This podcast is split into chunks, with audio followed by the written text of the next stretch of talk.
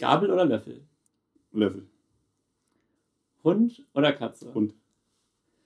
Pizza oder Pasta? Pizza. Das kam schnell. Bier oder Apfelwein? Bier. Butter oder Olivenöl? Olivenöl. Gute Antwort. Und Basquiat oder Warhol? Basquiat. Sehr gut. Du wirst später noch wissen, warum.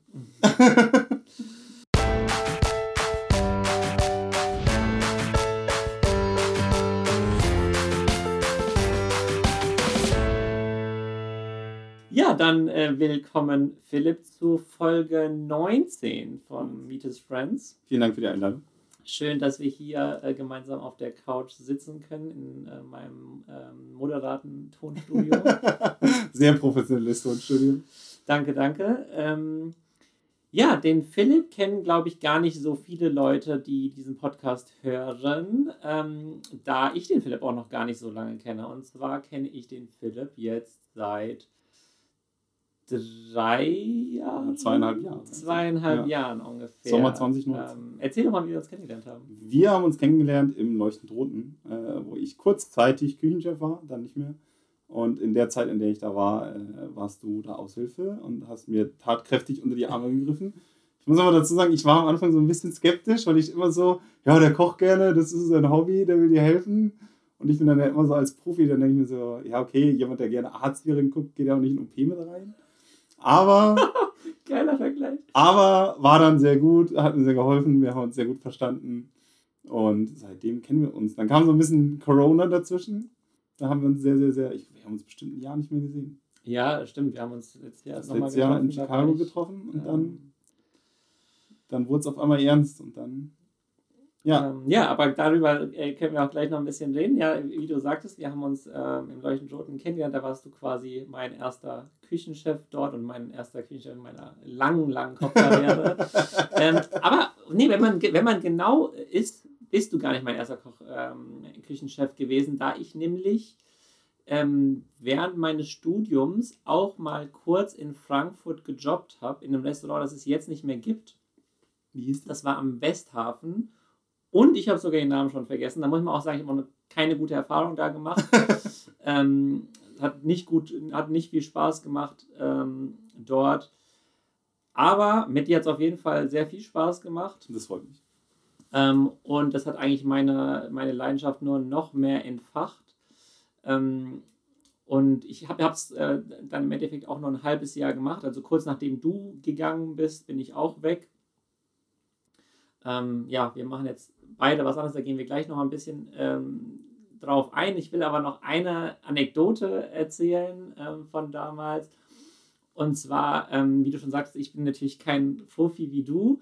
Und ich weiß, ich kannst du sicherlich bestätigen, dass ich immer so ein bisschen all over the place war und so mich schwer auf eine Sache konzentrieren konnte. Aber ich weiß es echt gar nicht mehr. Also ich habe tatsächlich nur gute Erinnerungen. Also wirklich, das meine ich ganz ehrlich, ohne zu schmeicheln.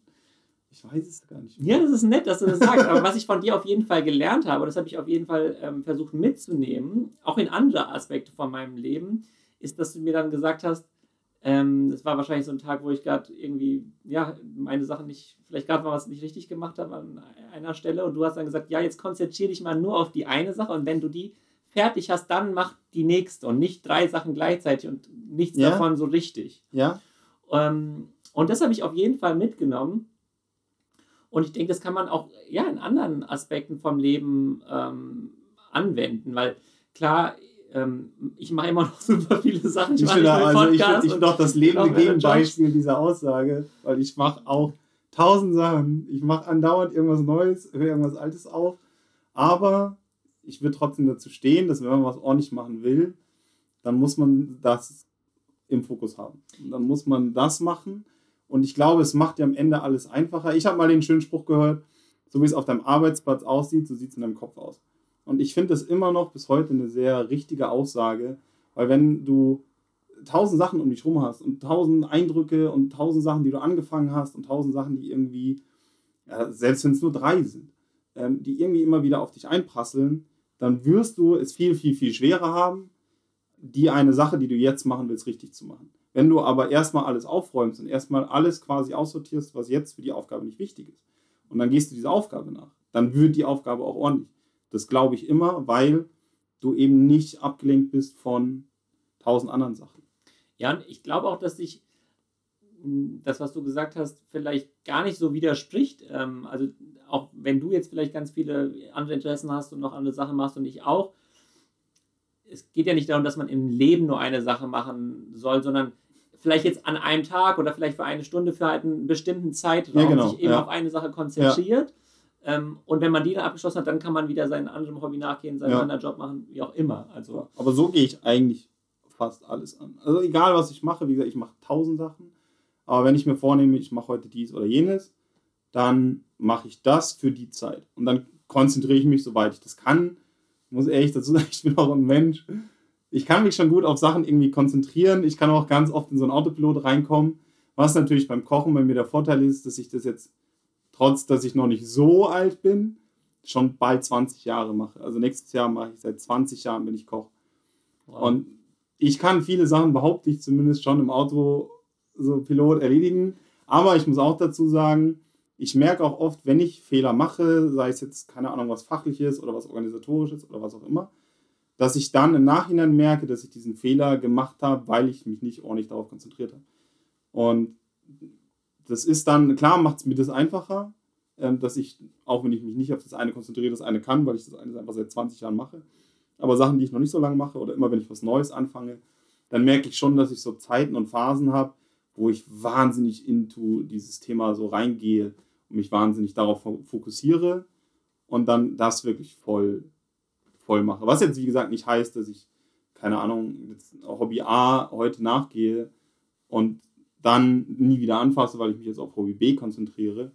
Aber wenn ich zwei, drei Hobbys am Stück mache oder auch parallel mache, während ich das eine sagen, jetzt zum Beispiel ich gehe malen, wenn ich mich jetzt malen gehe, dann, dann male ich für Stunden. Und da mache ich auch nichts anderes, in Anführungszeichen. Ich höre eigentlich immer Musik was aber bei mir nichts heißt, weil ich höre immer Musik.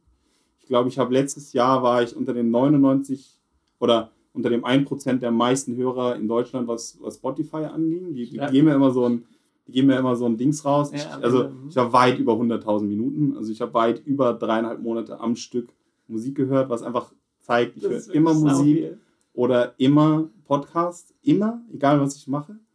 Ähm, Darauf konzentriere ich mich aber nicht, sondern das habe ich einfach immer dabei. Und dann, wenn ich jetzt aber male, dann setze ich mich vor die Leinwand und dann male ich natürlich jetzt nicht drei Stunden an einem Bild, oder kann auch mal passieren, aber dann stehe ich viel vor der Leinwand und denke über die Leinwand nach und konzentriere mich quasi auf das, was ich machen möchte, was da raus soll aus der Leinwand, was da rein soll in die Leinwand. Und dann mache ich das für Stunden.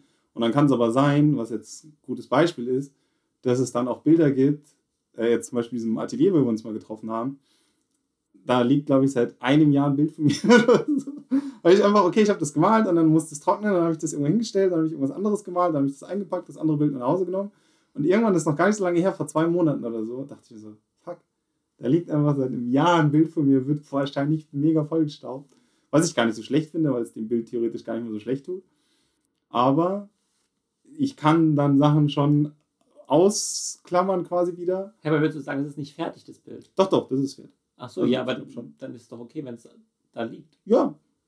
es ist halt nicht, also äh, äh, es ist nicht Gefirnis, das ist jetzt so ein bisschen Nerd-Talk, was das angeht.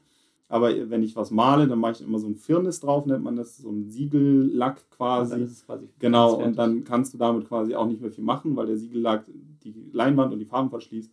Und dann äh, A, das Bild nicht mehr altert, aber B, sollte man da nicht mehr drauf rummalen. Mhm. Eigentlich mache ich das noch. Ähm, bei dem Fall habe ich es jetzt nicht gemacht, weil ich habe es halt seitdem das letzte Mal die Farbe getrocknet haben, war ich nicht mehr im Atelier, weil auch da wieder Corona.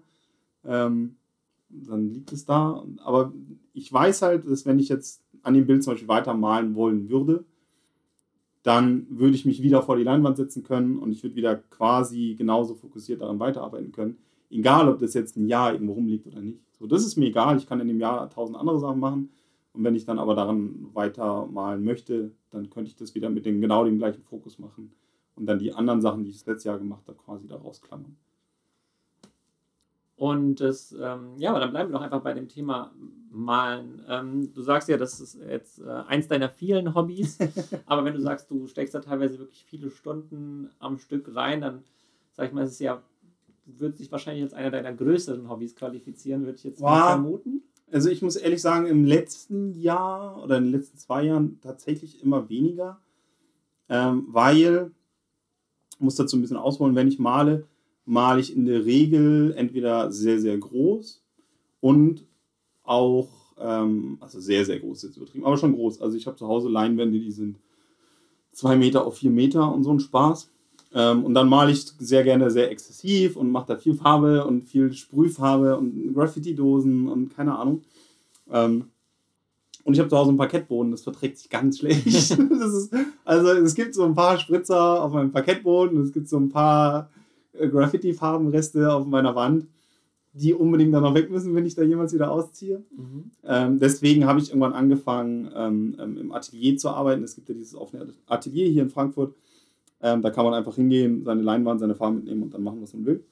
Genau, also ganz kurz ist es auf dem Gelände vom äh, Musanturm. Äh, gegenüber, gegenüber vom Musanturm. Genau, das ist genau, das Studio Naxos heißt es. Da ist auch genau. das Theater Naxos drin.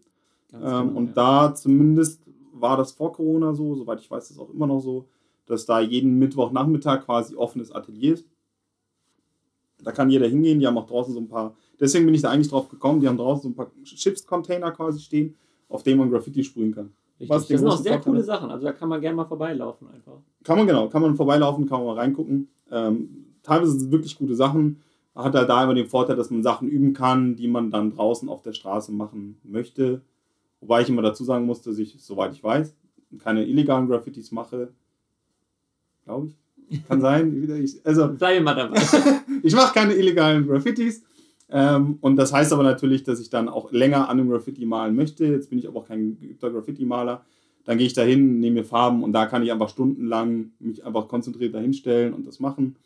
Ähm, und so bin ich dann dazu gekommen. Und dann habe ich eben auch festgestellt, hey, wenn ich jetzt hier draußen mit Sprühfarben an, an diesen Wänden darum male, ähm, dann ist es natürlich irgendwann wieder weg. Ich könnte aber genauso gut mir hier Leinwände mit hinnehmen und dann kann ich hier meinen Scheiß an der Leinwand machen und muss mir jetzt keine Sorgen machen, dass ich Farbe irgendwie in die Wohnung kriege.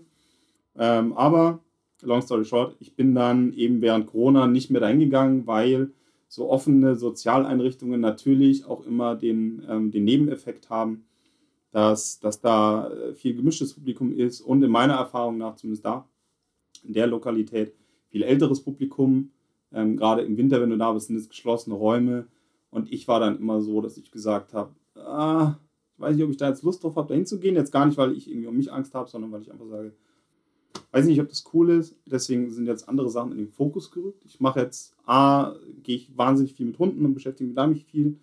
Äh, und B, äh, streame ich sehr viel. Also äh, auf Twitch kann man, kann man, könnte man sehen, was ich da so mache. Mhm. Und ich glaube, Twitch hat so mein letztes Jahr, was die Freizeit angeht, schon mit am meisten beeinflusst. Dann bist du wahrscheinlich nicht der, der Einzige, dem das im letzten Jahr widerfahren ist. Ja, wahrscheinlich nicht. Also ich, ich glaube jetzt, wo der, wo der, oder die Zeit lang, wo der Lockdown weniger wurde, ist auch Twitch wieder ein bisschen weniger geworden. Ähm, aber ja, das, das war jetzt, glaube ich, so das letzte Jahr das größte Hobby, neben dem eigentlich schon seit Jahren größten Hobby, eben diese Hundegeschichte, dass ich mit Hundengasse gehe, die nicht meine sind. Ähm, ich glaube, das sind die zwei Sachen, die im letzten Jahr viel waren. Das Jahr davor habe ich viel Musik gemacht. Also ich mache eigentlich immer irgendwas.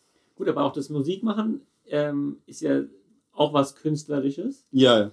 Ähm, siehst du, ich sag mal, zu deinem äh, Beruf ähm, da, da Parallelen oder war das für dich mhm. quasi dieses Künstlerische ähm, vielleicht immer ein, ein Ausgleich oder ähm, wieso, wieso fühlst du dich zu diesen künstlerischen Tätigkeiten so hingezogen? Ich glaube, ja, ich glaube, ich bin ein Mensch, der der, der eigentlich immer in irgendeiner Form Kunst um sich A braucht. Wie gesagt, ich höre für Musik, ich gucke mir wahnsinnig gerne Kunst an, ich bin gerne in Museen, in Galerien.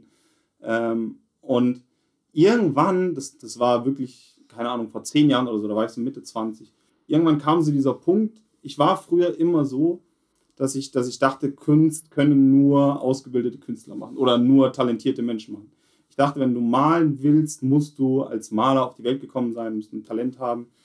Und dann kannst du malen und dann gucken sich das Leute an und das ist cool. Ähm, irgendwann hatte ich eine Lebenspartnerin, die gesagt hat, hä, bist du doof, das kann ja jeder. Jeder kann malen. Und ich so, nee, kann man nicht. So, doch, nimm die Farbe, nimm die Leinwand und mal. Dann habe ich mir eine Farbe und Leinwand genommen und gemalt. Ah, das war noch bevor du es selbst gemacht hast. Ja, ja, Also ja. bis dahin hast du es nicht selbst gemacht. Ich habe es Und nie. Mit, mit, Mitte diesen- 20 habe ich so gut wie nichts Künst- Künstlerisches Ah. selber gemacht, Okay. weil ich immer dachte, das muss man als Talent haben. Und ich habe einfach kein künstlerisches Talent, also wirklich überhaupt gar nichts. Was aber nicht heißt, dass man das nicht auch nicht machen kann. Ähm, und dann war das immer so, dass mein Job in meiner Wahrnehmung nach eben kein künstlerischer Job ist. Das ist, glaube ich, ganz oft das das Missverständnis. jetzt sagst. Okay. Ja, das ist, glaube ich, ein Missverständnis dessen, was, wie Leute das, den Kochberuf wahrnehmen. Natürlich kann man als Koch kreativ sein und kann man sich was, was einfallen lassen und was erschaffen, vielleicht auch was Neues erschaffen. Wobei ich auch da kritisch heutzutage gegenüber bin, weil vieles quasi wieder aufgekocht ist. Aber ich, für mich ist Kochen Handwerk. Für, für mich ist Kochen ein handwerklicher Beruf. Das ist das, was ich 99% der Zeit mache, ist was mit meinen Händen zu arbeiten, woraus von einem einen Grundprodukt was in ein anderes Grundprodukt übergeht oder daraus wird oder eine Wertschöpfung geschieht. Solche Sachen. Natürlich kann man Menüs schreiben, sich Gerichte ausdenken, sich vielleicht auch Weinbegleitung, bla bla, sich irgendwie da kreativ mit befassen. Mhm. Meiner Erfahrung nach aber ist, dass das ein sehr, sehr, sehr kleiner Anteil dessen ist, was der Großteil der Küche macht. Der Großteil, was alle Köche machen, ist sich erst was ausdenken. Oft sind das eben Erfahrungen, oft sind es Inspirationen, die man woanders her bekommt.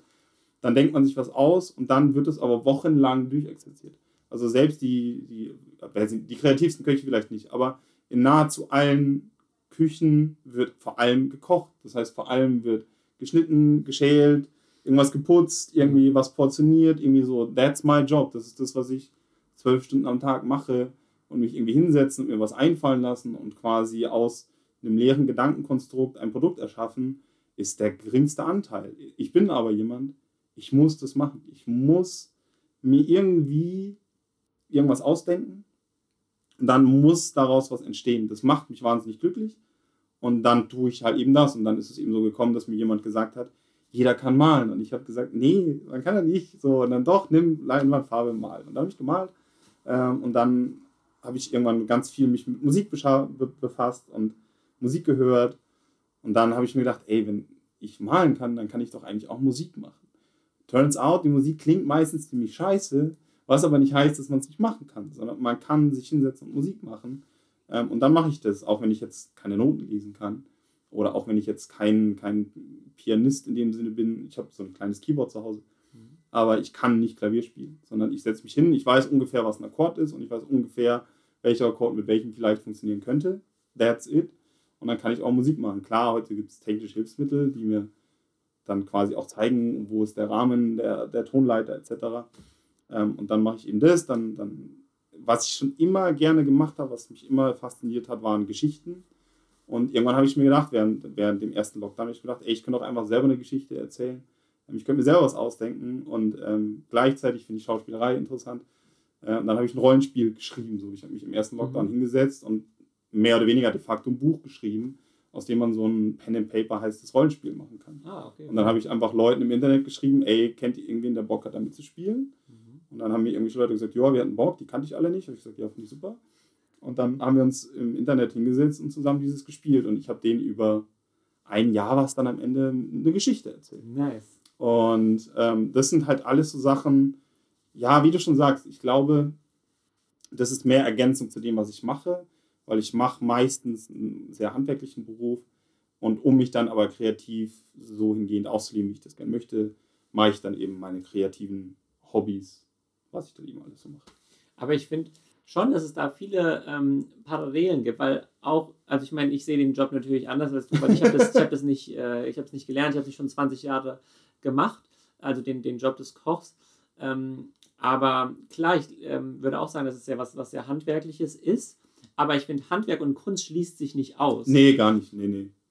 Und ähm, auch ähnlich wie beim, beim Kochen, bei mir ist es, glaube ich, dann ja bei dir vielleicht beim, beim, bei der ähm, bei Malerei oder bei der Musik gewesen, dass ja so diese Demokratisierung stattfindet. Also dass es halt viel leichter geworden ist. Ja. Also heutzutage ist es, kann ich, wenn ich da super, super Bock drauf habe, mir zwei Monate frei nehmen, gucke jeden Tag irgendwelche YouTube-Videos, besorge mir irgendwelches geile äh, oder nicht so geil, einfach Equipment. Du brauchst gar nichts. Mus Musiker Du kannst am Laptop kannst du Musik machen. Du brauchst Genau. literally nichts dafür. Genau. Und es kann sogar kostenlos, also natürlich ist der Computer nicht kostenlos, aber es jetzt hier auf Ja, dem es ist Computer, sehr, sehr günstig. GarageBand ist auf jedem Apple-Produkt einfach mit drauf. Theoretisch kann man damit Musik machen. Also man nicht nur theoretisch, relativ einfach kann damit jeder Musik machen. Und das ist natürlich auch, wie du schon richtig sagst, eine Demokratisierung, die da stattfindet, die ja auch sehr, sehr löblich ist und die mit Sicherheit auch mein Leben stark beeinflusst hat. Also hundertprozentig. Ja, und also deswegen ähm, finde ich es aber auch interessant, dass du oder cool, äh, dass du in diese ähm, verschiedenen Richtungen dich ausprobiert hast. Ähm, das ist halt auch so ein Thema, was wir schon ein paar Mal im Podcast hatten, dass viele es gar nicht erst anfangen. Und das finde ich eigentlich fast am löblichsten, dass du es angefangen hast überhaupt, dass du es versucht hast und egal, ob es jetzt gut klingt, gut aussieht oder die Story spannend ist, du hast es einfach gemacht Ja, ähm, und ich finde, das ist schon das Wichtigste. Das ist super mutig, finde ich. Ähm, und ich finde, mehr Leute brauchen, brauchen diesen Mut. Und ähm, du sagst ja selbst, dass sie das ganz, ganz viel gibt. Ja, ja. Also was, was für mich vor allem wichtig war, ist, dass ich mich, Twitch zum Beispiel ist jetzt ein gutes Beispiel. Ich würde das auch einfach als Hobby bezeichnen, auch wenn ich Ja, theoretisch damit ja. Geld verdienen kann und auch theoretisch oder Also jedem Hobby genau, gut werden auch, und Geld verdienen. Genau, auch damit, auch damit habe ich schon Geld verdient, aber ist ein Hobby. Ähm, und für mich war aber irgendwann klar, okay, das wird kein Riesending. Ich werde nicht der nächste Rezo oder keine Ahnung wer, sondern es ist einfach so ein kleines Moped, was ich irgendwie da betreibe, was mir Spaß macht, was lustig ist. Und ich glaube, dass man sich von diesem Gedanken, man macht etwas und man, man, man schöpft etwas und man erwartet dafür externe Bestätigung, dass man sich davon freimachen muss. Das ist für viele und auch für mich nicht einfach, diese externe Bestätigung loszulassen und einfach sagen, vielleicht ist die Bestätigung, die ich mir selber gebe, viel wichtiger. Und ich habe meine Bilder in meiner Wohnung hängen. Die Fallhöhe ist da natürlich wahnsinnig gering, weil da ist keiner außer mir, der, oder sehr wenig Leute außer mir, die diese Bilder schlecht finden können. Das heißt, ich habe keine Fallhöhe. Meine Musik hat, okay, ich glaube, mein meistgeklicktes Lied hat 100 Klicks oder so. Scheiß drauf, dafür mache ich es nicht. Ich mache es auch nicht dafür, dass mir irgendwer irgendwas kommentiert äh, auf Twitch und sagt, wie toll ich das mache oder sowas. Ähm, ich habe mich freigemacht davon, externe Bestätigung zu wollen oder daraus irgendwie mehr machen zu wollen als ein Hobby. Ähm, und das gibt einem aber die Freiheit, alles zu machen, was man möchte, weil man macht es ja für sich, wenn sich das Tun einer Sache gut anfühlt, außer es sind vielleicht Drogen, dann ist es anderes anderes, aber alles, was quasi gesund ist und was sich gut anfühlt, kann man ja einfach machen. Und wenn sich, dann reicht es ja. Also mehr braucht man ja eigentlich nicht als Motivation, um diese Sache zu tun. Man muss sich aber eben meiner Meinung nach, oder ich zumindest als Mensch, musste mich davon freimachen, zu sagen, Menschen gucken sich diese Bilder an und finden die vielleicht schlecht. Oder Menschen hören diese Musik und finden die vielleicht schlecht. Was eine wahnsinnig große Hürde für mich war, das zu tun. Ähm, aber ich habe einfach gelernt, wenn ich diese Bilder schön finde, dann kann ich in meine Wohnung hängen. Und wenn die irgendwer anders nicht schön findet, kann er mir sagen. Und dann ist es aber auch nicht schlimm. Oder ich habe auch Leute, denen habe ich, hab ich dann Bilder geschenkt oder verkauft. Und ich weiß, die haben die nach zwei, drei Jahren wieder abgenommen, weil die gesagt haben, ja, hat nicht mehr so gepasst. Und dann gucken die einen so an mit so einem schlechten Gewissen und so. Und ich sage, ist doch egal. Du hast es aufgehängt und es hat dir gefallen und jetzt gefällt es dir nicht mehr. Und dann hängst du es wieder ab. Und das ist doch, also, so, ich, ich glaube einfach, diese, dieses sich freimachen von externer Bewertung und von diesem vielleicht auch monetären Korruptionsgedanken, dass man das machen muss, um damit Geld zu verdienen oder um anerkannt zu werden oder was weiß ich was. Das ist der Schritt, glaube ich, der für wahnsinnig viele Leute wahnsinnig schwer ist. Ähm, auch für mich wahnsinnig schwer war. Ähm, und irgendwann habe ich aber gelernt, boah, mach doch einfach. Und wenn es dir Spaß macht, mach's weiter. Wenn es dir keinen Spaß macht, dann machst du was Neues und dann mache ich halt irgendwas Neues. So. Und, oder ich komme wieder zurück zu was. Oder, Ja, aber ich finde, gerade beim Handwerk und Kunst ist es, glaube ich, auch noch so eine kulturelle oder, weiß nicht, gesellschaftlich erzogene Sache in Deutschland, dass das ähm, einfach, oder ja, wahrscheinlich auch in anderen Ländern, ich meine, ich kann jetzt größtenteils von Deutschland reden, ähm, dass viele Hobbys, die in die Richtung gehen, dann oft schon, wenn man das früh macht, einfach ähm, so gesellschaftlich gesehen wird, wie entweder du machst es jetzt, um damit Geld zu verdienen, Ja. oder du machst es gar oder wieso Ja. machst du es dann Genau, überhaupt? ja, genau. Ja, also was, was ich zum Beispiel auch aus meiner Kindheit kenne, was, was für mich auch mit Sicherheit immer wichtig war, ist, dass ich eben gerne, keine Ahnung, dann zum Beispiel Schauspieler habe als Kind. Ich fand es wahnsinnig spannend, auf einer Bühne zu stehen und irgendwelchen Quatsch zu machen. Ähm, oder eben andere künstlerische Sachen. Und es war immer klar, ich bin jetzt kein talentierter Schauspieler und ich bin kein talentierter Maler. Ich hatte immer Spaß dran. Und es hieß aber immer, wenn du das nicht gut kannst, mach lieber was, was du kannst. Mach lieber irgendwas, was dir eine Karriere einbringt, was dir ein gesichertes Einkommen einbringt, womit du ein Haus über, äh, ein Dach über dem Kopf hast, womit du die Sachen bezahlst. Konzentriere dich lieber auf das. Das habe ich als Kind gelernt und das hat mich, glaube ich, eben erst sehr, sehr spät dazu geführt, dass man solche Sachen trotzdem machen kann. Und ich glaube, dass das auch was ist, was vielen Leuten vielleicht gar nicht so bewusst und auch mit Sicherheit in Deutschland so gesellschaftlich einem oft gesagt wird, dieses, ja gut, deine Bilder, du malst gerne, aber die wird jetzt keiner abkaufen, mach doch mal lieber hier die Schreinerausbildung, weil damit verdienst du was und dann kannst du eine Familie damit ernähren und so. Und dann wird man oft schon relativ früh in so einen Gedankengang gemacht, gebracht, dass das nichts wert ist, dass es nicht wert ist, verfolgt zu werden ähm, und dass das vielleicht irgendwie, irgendwie keinen Sinn macht, in Anführungszeichen. Ähm, und dann, glaube ich, kommt es einfach so, dass, dass, man, dass man lernt oder dass man gesagt bekommt, es wäre nicht wichtig und nicht, nicht richtig, sich dem äh, äh, hinterherzugehen. Und dann macht man halt irgendwas anderes. Und dann, wie gesagt, ich dachte auch früher, Kochen wäre, wäre ein sehr kreativer Beruf. Turns out ist es nicht. Was aber jetzt auch nicht schlimm ist. Ich glaube, die allerwenigsten Berufe sind, sind so kreativ. Du hast selber gesagt, Handwerk äh, und Kunst ist oft das Gleiche. Ich bin mir absolut sicher, wenn, keine Ahnung, Gerhard Richter in seinem Atelier steht, 90 Prozent von dem, was er macht, ist Handwerk. Der denkt sich Bilder aus, dann hat er ein Konzept, dann überlegt er sich Farben, die machen Sinn, die werden abgestimmt, die werden mit seinen Assistenten besprochen und dann wird handwerklich gearbeitet. Und am Ende ist aus quasi nichts ein Bild entstanden. Und wir sehen das als Kunst. Ich weiß aber nicht, ob Gerhard Richter das genau so sieht wie ich. Und wahrscheinlich sehe ich meinen Job auch nicht sehr kreativ. Und du hast eben einen anderen Blick darauf und siehst, guck mal, der hat fünf Kisten Gemüse bekommen und abends hat er ein Menü daraus gekocht. Und ich denke so, ja gut, aber war nur schälen und war nur kochen und war nur schneiden und so. Ich weiß nicht, also ja. ist immer schwierig, das so von außen zu betrachten. Aber für mich fühlt sich das eben immer so an, dass es das Handwerk ist. Und äh, die Hobbys sind eben die Ergänzung dessen, was aber irgendwie raus muss. Ja, dann vielleicht noch eine letzte ähm, Anmerkung dazu. Ich finde nämlich, obwohl das vielleicht manchmal eben so ähm, eingeleitet wird, wie du schon sagtest, dass ähm, das eher so aus dieser Jobperspektive geschaut wird. Ich glaube, wenn man es dann macht, dann habe ich zumindest die Erfahrung gemacht, immer mit irgendwelchen Hobbys, dass ich dann eigentlich mehr positives Feedback bekommen habe als negatives. Das hat jetzt vielleicht weniger damit zu tun, wie gut oder schlecht ich darin war, sondern das Gute daran, wenn es ein Hobby ist und wenn man es selbst als Hobby sieht oder dann halt auch noch nicht so professionell macht, dass dann auch wenige sich darum kümmern, wenn es schlecht ist, dann dir ja. auch zu sagen, dass es schlecht ist. Klar, ja. wenn ich jetzt irgendwie hier auf die Straße gehe äh, und meinen mein Pizza, die ich gerade gemacht habe, für 300 Euro verkaufen will, klar sagen, die, sagen mir die Leute dann, nee, die schmeckt absolut scheiße. Aber ähm, wenn ich das eben nicht mache, dann kriege ich größtenteils gutes Feedback von meinen Freunden, die sagen dann, ja, die Pizza schmeckt gut und dann sagt vielleicht ein, zwei Leute, sagen dann vielleicht mal, okay, die schmeckt nicht gut und dann bei dir sagen vielleicht mal ein, zwei Leute, ja, das Bild gefällt mir jetzt nicht, aber ich glaube, in der Stage und ich finde, das sollte die Leute eigentlich ermutigen. Es ist dann ganz oft am Anfang so, dass man eigentlich eher positives Feedback bekommt, ah, ja, wenn man Feedback bekommt. Genau, absolut. Ähm, ich ich glaube das auch, aber ich bleibe ein bisschen dabei, dass mir das Feedback persönlich, zumindest mir, nicht so wichtig ist. Dass ich einfach sage, dass das Tun dieser Aktivität fühlt sich gut an. Und das Produkt finde ich, ich finde es ja nicht schlecht, sonst würde ich es ja nicht machen, wenn ich meine Bilder scheiße ja. fände. Dann würde ich es nicht in die Wohnung hängen und dann würde ich es auch nicht mehr malen. Ähm, aber mir ist es überhaupt nicht wichtig, ob jetzt auch Freunde, ich frage ja, wie die das finden und die mhm. sagen, ja, das gefällt mir und die sagen aber auch, okay, ganz ehrlich, das finde ich nicht so gut. Mhm. Ähm, und ich finde das vollkommen okay, das gehört dazu. Ist natürlich auch das Spannende daran, wenn man was erschafft, das dann irgendwie jemandem, sei es Essen zu servieren oder sei es Bild zu zeigen und sagen, ey, wie findest du das? Das ist ja der spannendste Moment, ist ja kurz bevor die Person sagt, wie es ist.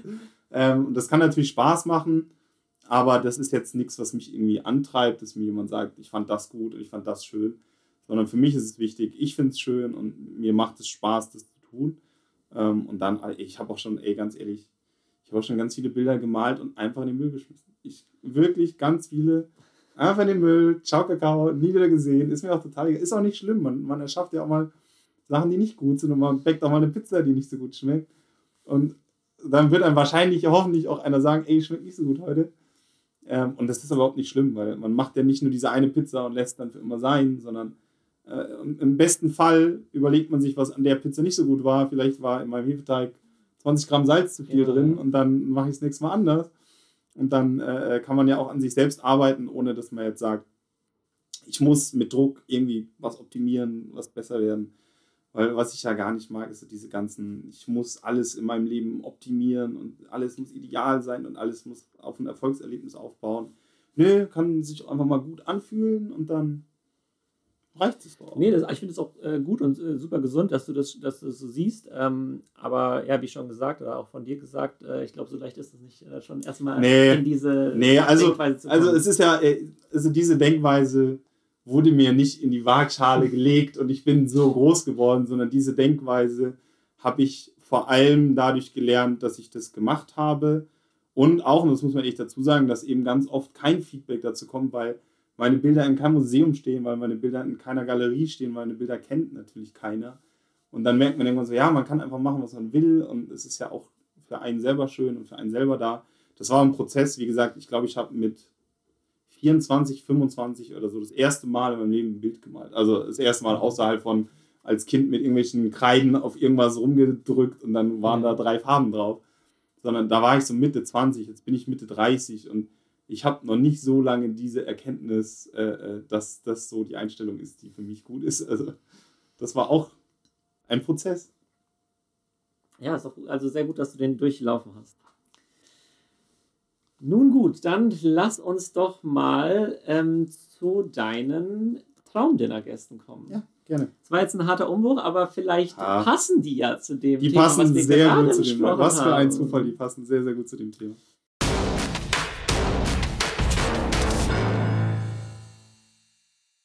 Ähm, wie sonst auch immer ähm, darfst du fünf Leute einladen, die du nicht kennst, ähm, aber vielleicht auch schon tot sind. Und am Ende erzählst du mir, was die essen. Ja, dann fange ich mal an. Ähm, mein erster Gast, ähm, wahrscheinlich die wenigsten werden ihn kennen, wenn überhaupt jemand, äh, Hauke Gerdes. Nee, kenne ich, also kenn ich nicht. Hauke Gerdes ist ähm, Streamer, Content Creator, Blogger, Game Designer, Autor, was auch immer. Ähm, hauptsächlich in, in kleinen Kreisen bekannt geworden, eben durch so Pen-and-Paper-Rollenspielgeschichten, die er im Internet auf so einem Internetsender relativ groß und relativ erfolgreich gemacht hat. Mhm. Und ich gucke ab und zu seine YouTube-Sachen, seine Geschichten, die er so macht. Der ist jetzt irgendwie, glaube ich, vor einem Jahr oder so nach Japan ausgewandert ähm, und ist eine Person, die eigentlich, ich sag mal in Anführungszeichen, auch konträr zu dem, was ich noch vor ein paar Minuten gesagt habe, der natürlich irgendwie so diesen Traum lebt aus diesem, ich würde gerne Geschichten erzählen. Auch ein, ein wirklich, glaube ich, sehr schönes und sehr angenehmes Leben sich und eine Karriere sich aufgebaut hat, ähm, die ich sehr, sehr, sehr bewundere und auch völlig neidfrei sagen kann, eigentlich macht er das, was ich gerne machen würde. Der denkt sich Geschichten aus und am Ende äh, äh, entsteht daraus etwas, ähm, was ein gutes Produkt ist, was, was vertretbar für alle ist, ähm, was er aber auch selber einordnen kann. Der weiß genau, okay, ich bin halt Geschichtenerzähler und ich bin jetzt nicht, ich bin nicht der, der die Covid-Impfung erfunden hat, sondern ich bin halt der, der während Covid ein paar Geschichten erzählt hat und manche Leute fanden die lustig und die wenigsten Leute wissen überhaupt davon und es ist aber alles gut, so wie es ist. Ähm, mhm. Ich finde das sehr, sehr interessant. Ich würde mich sehr gerne mit dieser Person, mit diesem Mann unterhalten. Ähm, und deswegen wäre er mein erster Gast. Alles klar.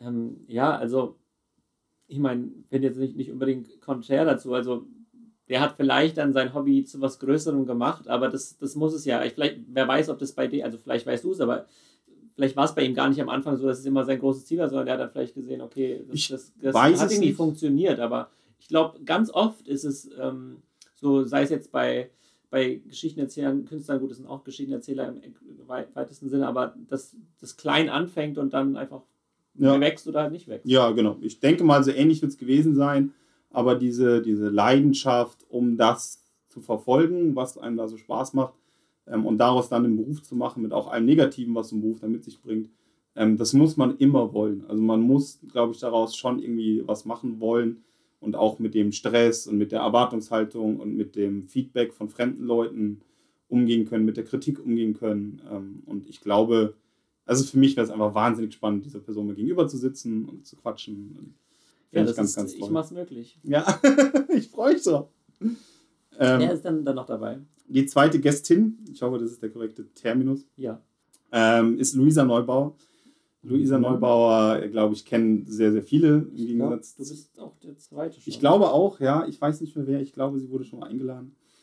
Ähm, aber ich, ich finde Luisa Neubauer, auch wenn ich jetzt ehrlich gesagt nicht das tägliche äh, äh, Geschehen um was, wie, wo, wann, warum so verfolge und mitverfolge, ähm, alles, was ich immer höre, sehe, lese, finde ich wahnsinnig beeindruckend in einer, in einer Denkweise, die für mich wirklich faszinierend und auch wirklich, wirklich beeindruckend ist, in dem Sinne, dass in einem Alter eine Person ein, ein, ein globales Denken in eine Zukunft hat und für eine Zukunft hat, die für mich in dem Alter völlig absurd gewesen wäre. In dem Alter, ich hatte nur Quatsch im Kopf. Also wirklich nur Quatsch im Kopf.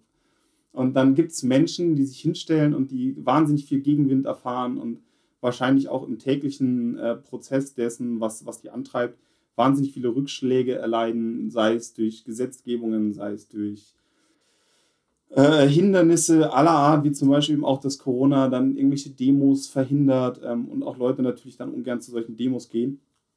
Und das alles reflektiert, zielorientiert und mit einer wahnsinnigen Intelligenz zu verfolgen. Also, das, ich, ich würde mich so gerne mit so einer Person unterhalten und äh, sehr gerne am Tisch haben und da sehr gerne sehr interessante Gespräche führen. Ja, okay, also ist jetzt schon ein, ein sehr diverser Tisch mit den zwei sehr verschiedenen Gästen, finde ich. Bin gespannt, wie es weitergeht. Äh, weitergehen tut es mit Daniel Ponkratz, besser bekannt als Danger Dan. Mhm. Äh, ich glaube, Danger Dan sollten dann doch inzwischen relativ viele Leute kennen. Äh, Danger Dan hat letztes Jahr mindestens an zwei der besten Alben des Jahres für mich mitgearbeitet. Ähm, gerade das Piano-Album, womit wahrscheinlich nicht so viele gerechnet haben, finde ich das beeindruckendste Musikwerk eigentlich der letzten Jahre. Ähm, ich möchte dazu sagen, ich glaube, Danger Dan-Fans richtig scheiße eingeladen zu werden. also alles, was ich von ihm weiß, ist nicht, dass der der Typ ist, der auf Social Events geht und da eine gute Zeit hat. Ähm, zumindest kommt das weder sehr, aus. Ein sehr intimes Event. Ja, genau. Es ist zum Glück sehr intim, aber auch da, ich glaube, so Meet and Greets sind nicht seine Welt. Ähm, gerade deswegen aber umso spannender, sich mit einer Person zu unterhalten, ähm, die, glaube ich, sehr kluge und intelligente Ansichten zu Kunst, zu Musik, zu Weltgeschehen hat. Ähm, Fände ich ganz, ganz toll, mich mit der Person mal zu unterhalten. Deswegen würde ich Danger Dan sehr gerne bei mir am Tisch sehen und ich bin mir sicher, dass zumindest alle anderen am Tisch sich auch gut mit ihm unterhalten könnten, auch wenn er es wahrscheinlich einfach scheiße fände. Ja, also ich äh, habe den äh, dadurch kennengelernt, dass ähm, das bei uns regelmäßig im Bad läuft, seine Musik. Ähm, abgespielt von meiner Freundin. Ähm, also davon habe ich auch sehr viel gehört im letzten Jahr. Ja. Secondhand. Quasi. Ja, aber auch Secondhand immer noch sehr, sehr gute Musik. Jemand, jemand hat mal in einem anderen Podcast gesagt, äh, der Herbert Grönemeyer unserer Generation. Und ich glaube, das ist schon sehr passend. Also ich glaube, das, was für unsere Elterngeneration so Herbert, oder zum, für meine deutsche Elterngeneration Herbert Grönemeyer vor, weiß ich nicht, 20, 30 Jahren dargestellt hat, mit auch der, der Bekanntheit und der Wichtigkeit der Lieder. Ähm, ich glaube, das ist einfach Danger Dan heute. Das hat den Nagel sehr gut auf den Kopf getroffen, finde ich. Okay. Ähm, dann, äh, wer sitzt denn als Dritter noch? Äh, als vierte Oder Person. als vierte. Äh, äh, vierte, sorry, vierte, vierte Person ja. schon. Äh, Emma Stone, Emma Stone, auch witzig. Uh, ich habe heute, mhm. ja genau, das ist auch ein Grund, ähm, der Hauptgrund, aber das, ich habe heute noch eine Folge von dir gehört mit Dimitra. ähm, da ging es um ein bisschen das Gleiche. Emma Stone finde ich persönlich schon immer eine, eine, super Schauspielerin, eine meiner absoluten Lieblingsschauspielerinnen. Ich kann mich nahezu an nichts erinnern, wo sie mitgespielt hätte, wo ich sie selber schlecht gefunden hätte. Was nicht heißt, dass jeder Film gut ist. Ähm, was für mich aber absolut den Vogel abgeschossen hat, war vor, ich glaube, zwei Monaten oder so, war tatsächlich La La Land. Ich bin jemand, ich hasse es, wenn in Filmen gesungen wird. Ich hasse das. Also wirklich, jeder, der mich kennt, weiß, wenn im Film gesungen wird, ist eigentlich immer der Moment, wo ich mir ein neues Bier hole, weil ich finde das immer ganz, ganz cringe und ganz, ganz irr. Und ich muss auch bis heute sagen, die Eröffnungsszene von La La Land hat mich nicht so beeindruckt. Ich glaube, du siehst es anders, wenn ich das ja, richtig mitbekommen habe. Mhm. Die finde ich immer noch nicht so gut. Ähm, aber irgendwann nach, keine Ahnung, 15, 20 Minuten dieses Films ähm, und aller, aller spätestens, ich glaube, das war diese, eine der letzten Szenen, äh, wo sie dieses Lied von ihrer Oma in Paris singt. Ich weiß gar nicht mehr, wie es heißt. das hat mich so aus den Socken gehauen. Ich fand das so toll und ich war wirklich einer der wenigen Filme, wo ich mir den Abspann angeschaut habe, weil ich so fertig war von diesem Film. Mhm. Ähm, dass der Film alleine Grund genug wäre. Äh, Birdman, glaube ich, heißt der Film, wäre ein anderer guter Lohn. Ähm, Batman mitgespielt? In Birdman. Wow. Das ist so ein, so ein. Der, mit Michael Keaton. Genau, wo dieser quasi One-Shot-Film. Ja, ja, ja, stimmt. Da, da spielt sie, erinnern, da spielt sie die oh. Schauspielerin, die sich immer anlegt mit. Ist es nicht auch Ryan Gosling?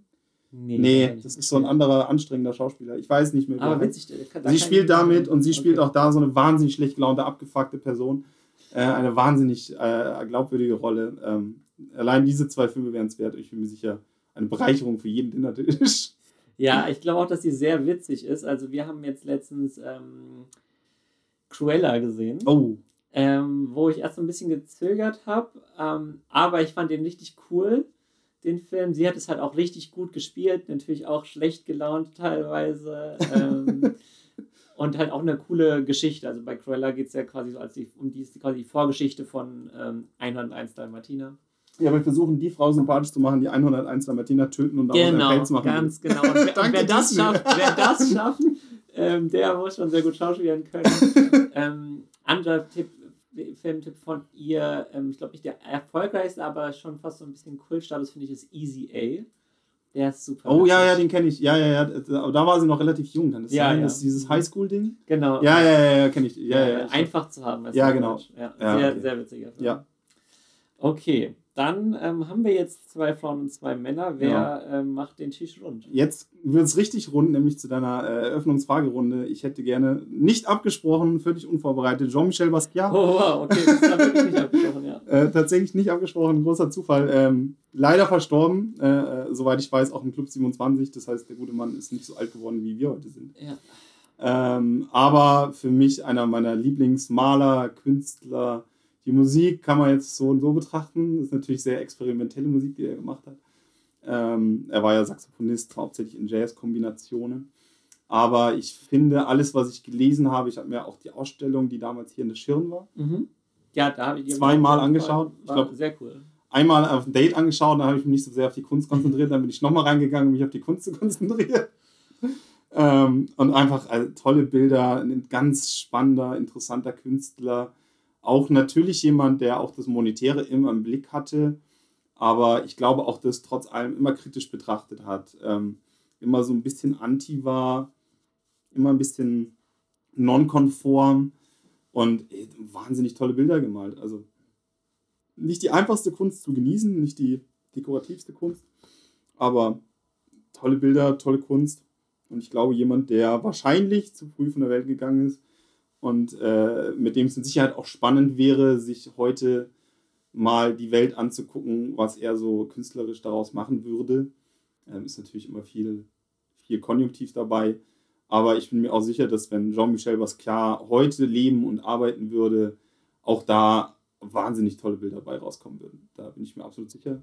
Und ich glaube, er würde den Tisch gut bereichern, ähm, gut rund machen. Und man könnte damit sicher einen guten Abend haben. Ja, sicherlich. Also ich finde es zum Beispiel voll interessant, dass der ähm, heute ähm, zum Beispiel aus dem ganzen Thema NFTs machen würde, weil es ein ich glaube, das Thema also ich, ich hoffe, ich, ich hoffe, sein wird, glaube ich. Ich hoffe, dass er das richtig scheiße findet. Äh, hauptsächlich, weil ich das Thema richtig scheiße finde. Ich glaube, ich weiß, ich bin da wirklich, ich habe keine Ahnung von, von Finanzmarkt und Handel und so. Ähm, ich sehe das sehr, sehr, sehr kritisch. Ich sehe das sehr, sehr, sehr overhyped. Ähm, ich sehe da sehr viel Bubble rumgeschiebe, äh, sehr viel, sehr viel Promo für Sachen, die meiner Meinung nach in der Wertigkeit nicht, nicht das sind, wie sie dargestellt werden. Und B gibt es einfach Sachen, es kann auch sein, dass es so altes weißer Männerdenken von mir inzwischen ist.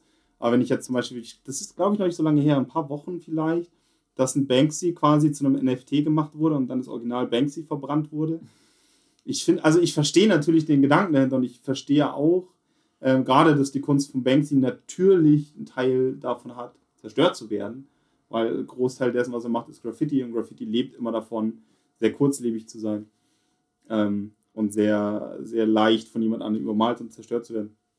Aber ich glaube, dass ein Banksy zu zerstören, weil man in einer Blockchain daraus Geldwert generieren möchte, ich weiß nicht, ob das nicht der Wrong Turn ist. Ich hoffe, Jean-Michel Basquiat würde das gleich sehen. Ich ja, weiß auch Das finde ich halt so interessant, weil ich glaube schon, dass, wie du schon auch sagtest, er ähm, diesen kapitalistischen Gedanken, der ja auch einfach mit der Kunst irgendwie verbunden ist, ähm, auch sehr kritisch gesehen und auf jeden Fall darüber nachgedacht hat. Also ich meine, ähm, die Ausstellung, die du erwähnt hast, war ja ähm, Basquiat und Warhol. Ja.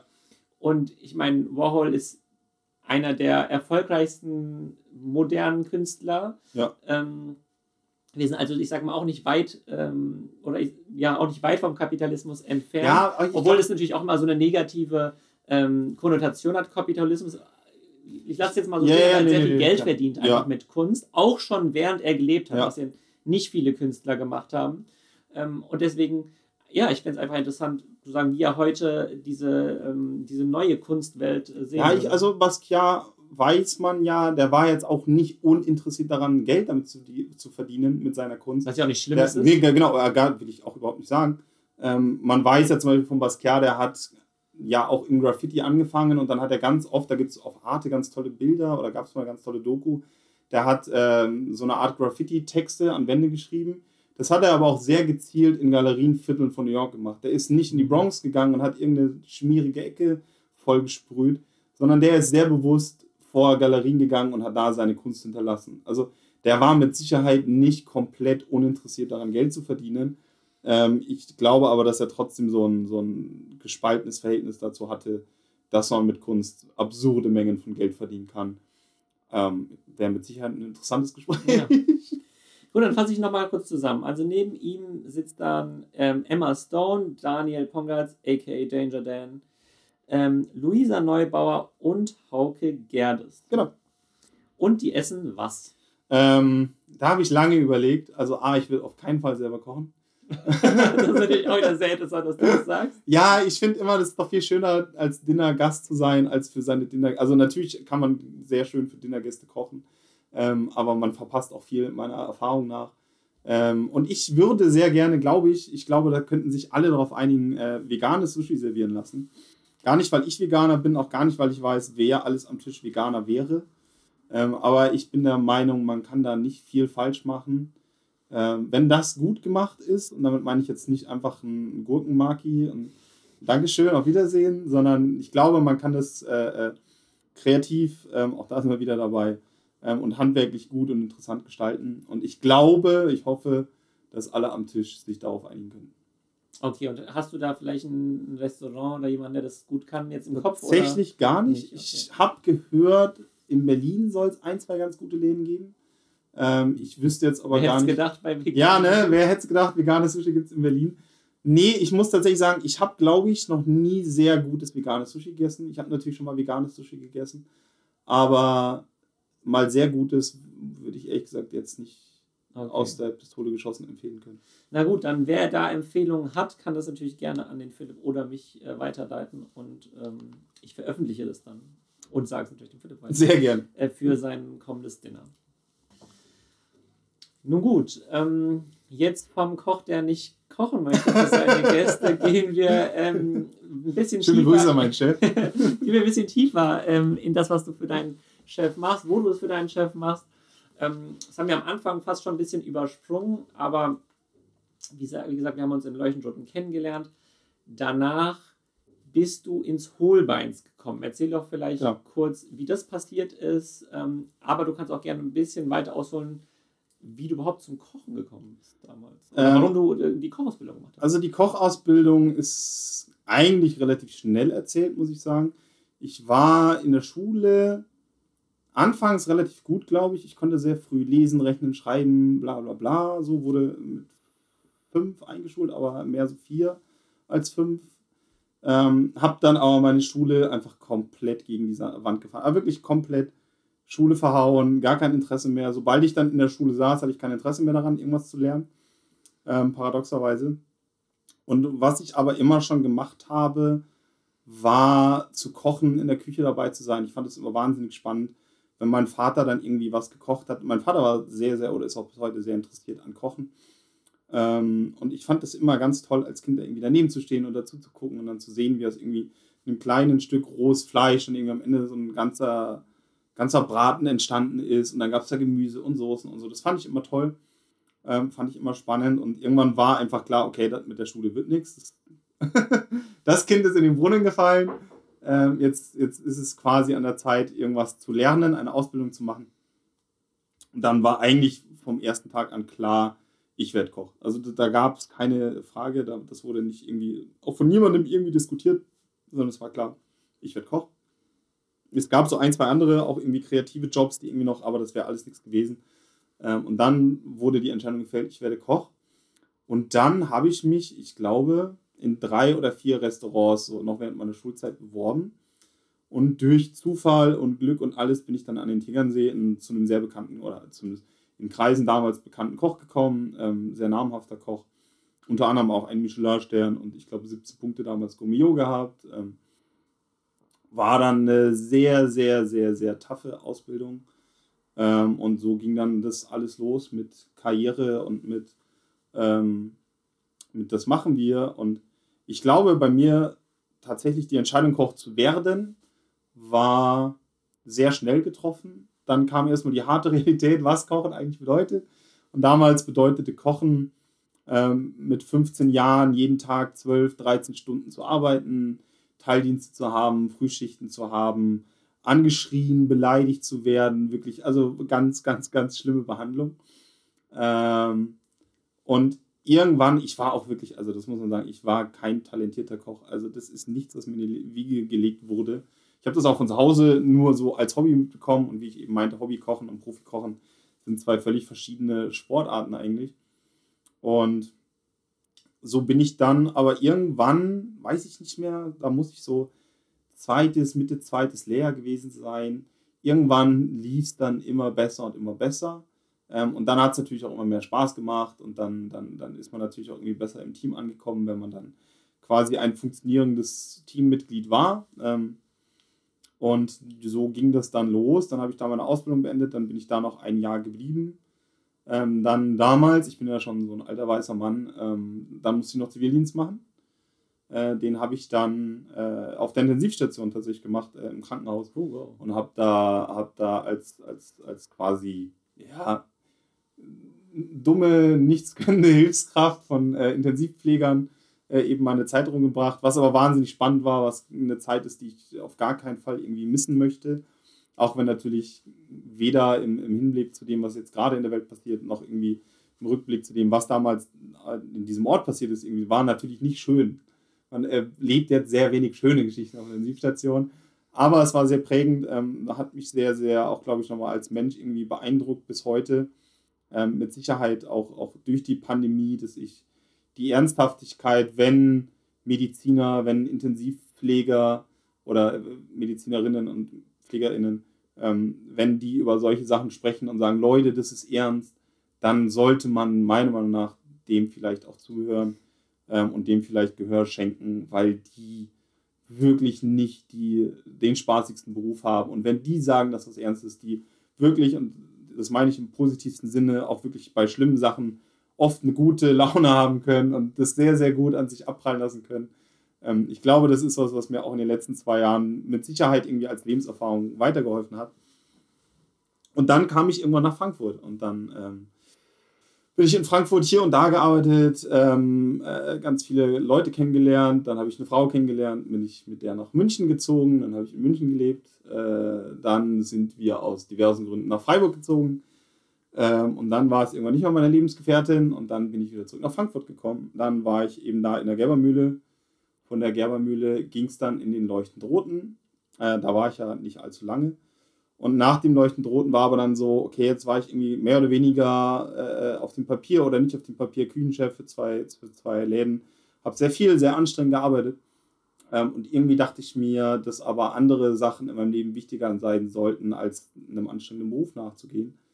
Und dann habe ich mir erstmal eine Auszeit genommen. Im Nachhinein clever, kurz vor Corona, sich erstmal ein Sabbatical zu nehmen. Gut, konnte keiner wissen.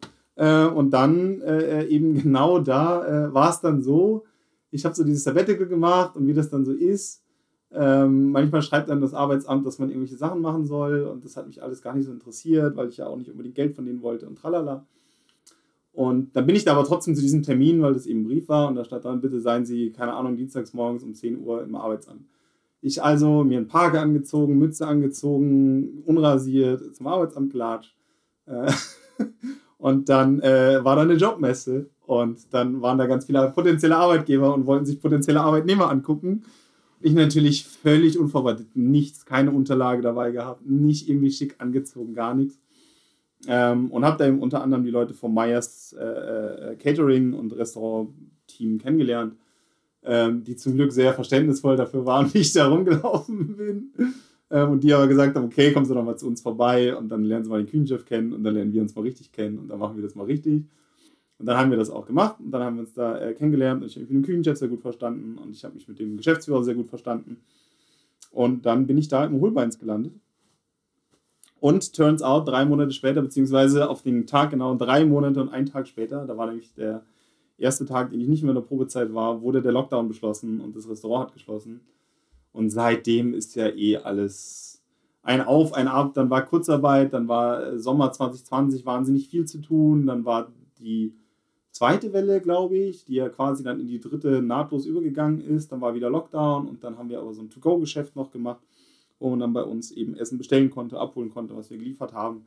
Dadurch bin ich dann auch zumindest noch ab und zu mal aus dem Haus gekommen und konnte meiner beruflichen Tätigkeit nachgehen. Und seitdem bin ich im Hohlbeins und mache da so meine, meine drei Tage Woche. Äh, ich arbeite ja nicht mehr so viel, aber äh, andere, für andere Leute wäre es ein Volltime-Job, was ich in drei Tagen mache. Ähm, genau, und da bin ich jetzt und da, da habe ich eben meinen Job, der mir auch da super viel Spaß macht und gleichzeitig habe ich aber auch vier Tage die Woche, um das zu tun, was mir außerdem noch Spaß macht und wo ich mich austoben kann.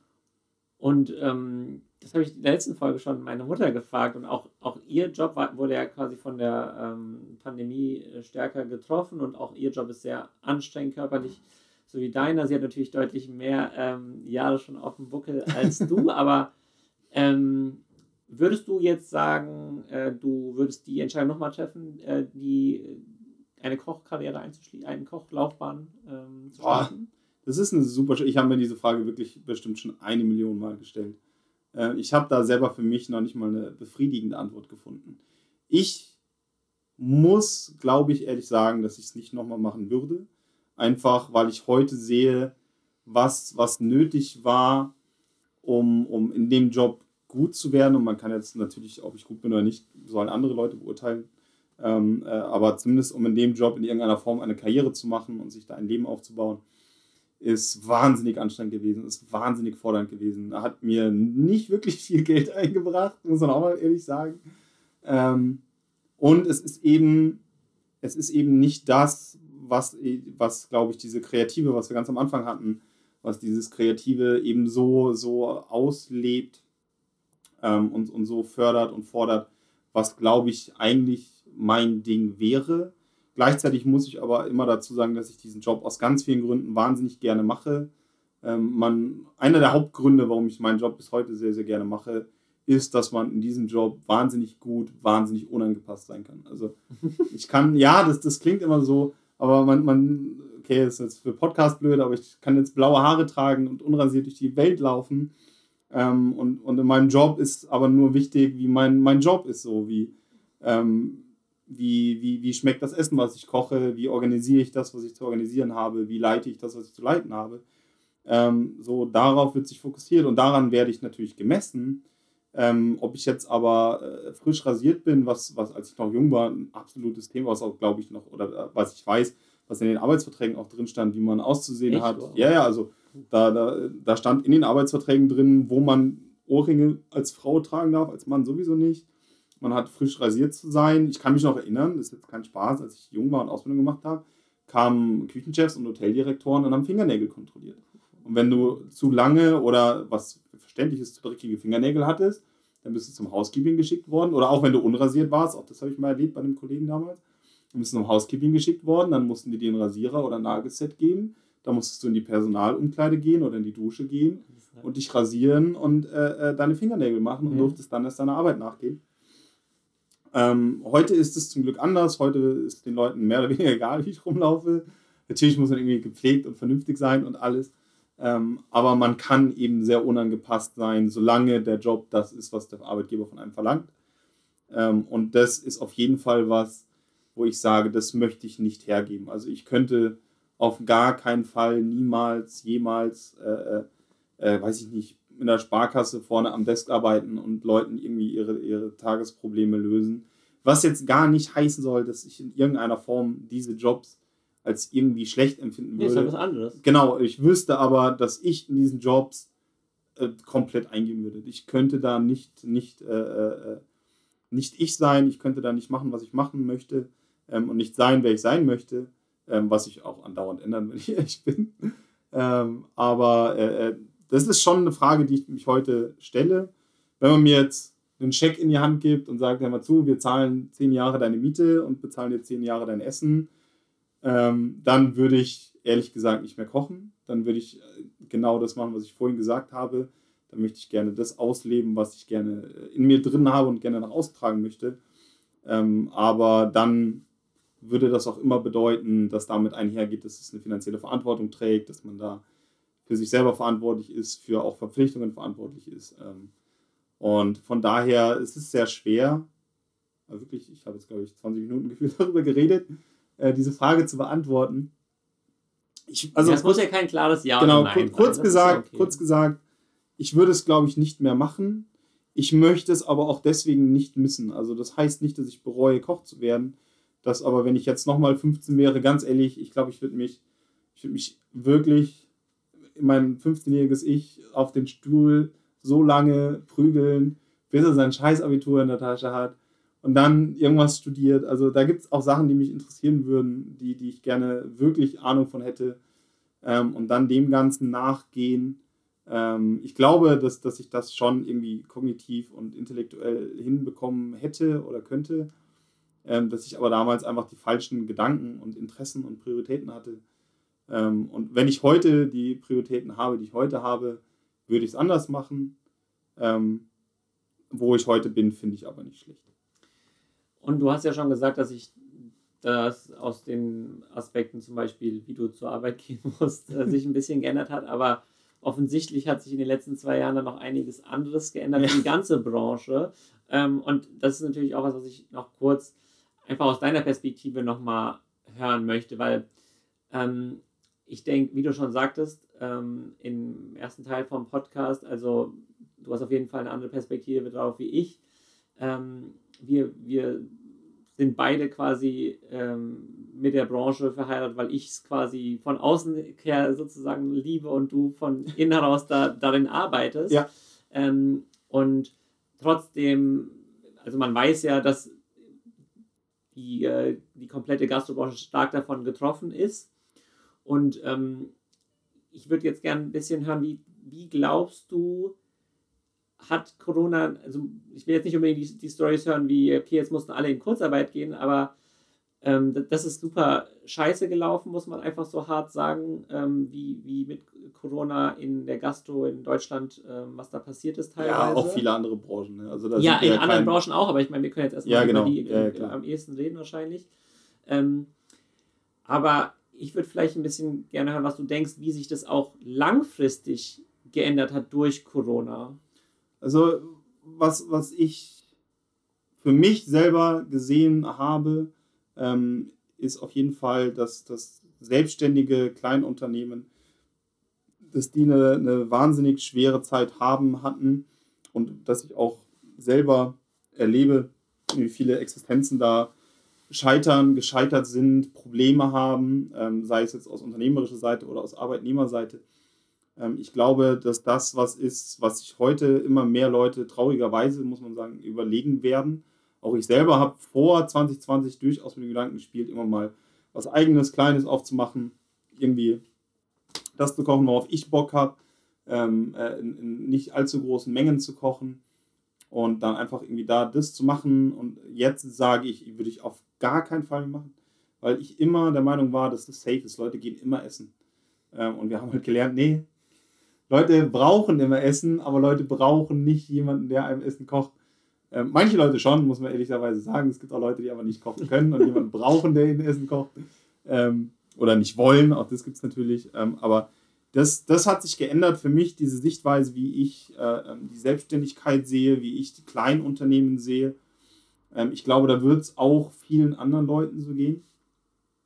Ähm, ich, ich glaube, dass, dass viele Leute gezwungen werden worden, ähm, über, über auch Konzepte neu nachzudenken. Zum Beispiel, man hat es gesehen, Takeaway. Ich arbeite jetzt in einem Restaurant, bei uns gibt es Hauptgänge für 50 Euro. So, wir sind jetzt kein billiges, also gibt natürlich auch billigere Sachen, jetzt nicht die Frage, aber wir sind jetzt kein billiges Restaurant. So bei uns gibt es nicht die Pizza für 4,50 Euro, ähm, sondern bei uns kostet es schon Geld und wir, wir schreiben uns zumindest auf die Fahne und wollen es ja auch tun, ähm, hochwertig und hochpreisig zu kochen. Und auf einmal standen wir 2020 dann da und haben Sachen in Plastikbecher eingepackt äh, und die rausgeschickt. Das wäre noch vor zwei Jahren, drei Jahren, äh, zweieinhalb Jahren inzwischen, das wäre undenkbar gewesen. Hätte ich meinem Chef damals gesagt, koch da was und pack das in die viergige Plastikschale ein, hätte der mir einen Teller an den Kopf geschmissen, weil der Teller 20 Euro kostet, weil darauf wird Essen serviert. Und ich glaube, dass, dass wir uns da, ähm, ähm, glaube ich, neu orientieren müssen, was wichtig ist, was, was uns wichtig ist, was den Gästen wichtig ist. Ähm, und dass da, glaube ich, viel, viel zu hinterfragen ist.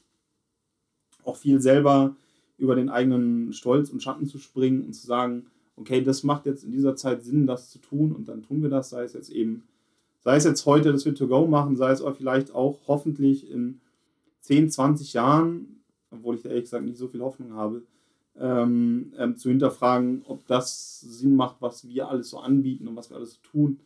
Ähm, ob das jetzt wirklich Sinn macht, dass mein Rinderfilet aus, aus, aus äh, Australien oder aus Argentinien oder so kommen muss. Ähm, ich würde mir wünschen, dass wir alle kollektiv in der Branche daraus gelernt haben, dass wir Sachen hinterfragen können und neu konzeptionieren können, die für uns als Unternehmer, und das sind wir in dem Falle, ähm, Sinn machen, aber auch für, für unsere Gäste und Gästinnen Sinn machen und aber auch für die Welt und die Umwelt Sinn machen.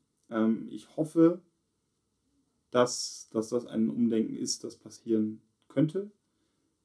Ehrlich gesagt muss ich auch sagen, dass ich das nicht so positiv äh, äh, in der Zukunft sehe, wie ich es mir wünschen würde. Ich glaube, dass immer noch viele Leute sich weigern, Sachen gerne zu hinterfragen ähm, und Sachen gerne neu auszujustieren. Und neu ausjustieren heißt ja nicht, dass man Sachen hinterfragt, bedeutet ja nicht zwangsweise, das schlecht zu finden, was man früher gemacht hat, sondern es kann ja auch sein, dass man Sachen hinterfragt und dann darauf kommt, ey, das war genau richtig, was wir gemacht haben und es war komplett sinnvoll, was wir gemacht haben und dann machen wir das weiter. Mhm. Oder dann ändern wir vielleicht nur Kleinigkeiten, ähm, dann ändern wir vielleicht die Arbeitslebensbedingungen, dann ändern wir vielleicht die, die Bedingungen, wo und wie unsere Gäste das, das Essen serviert bekommen.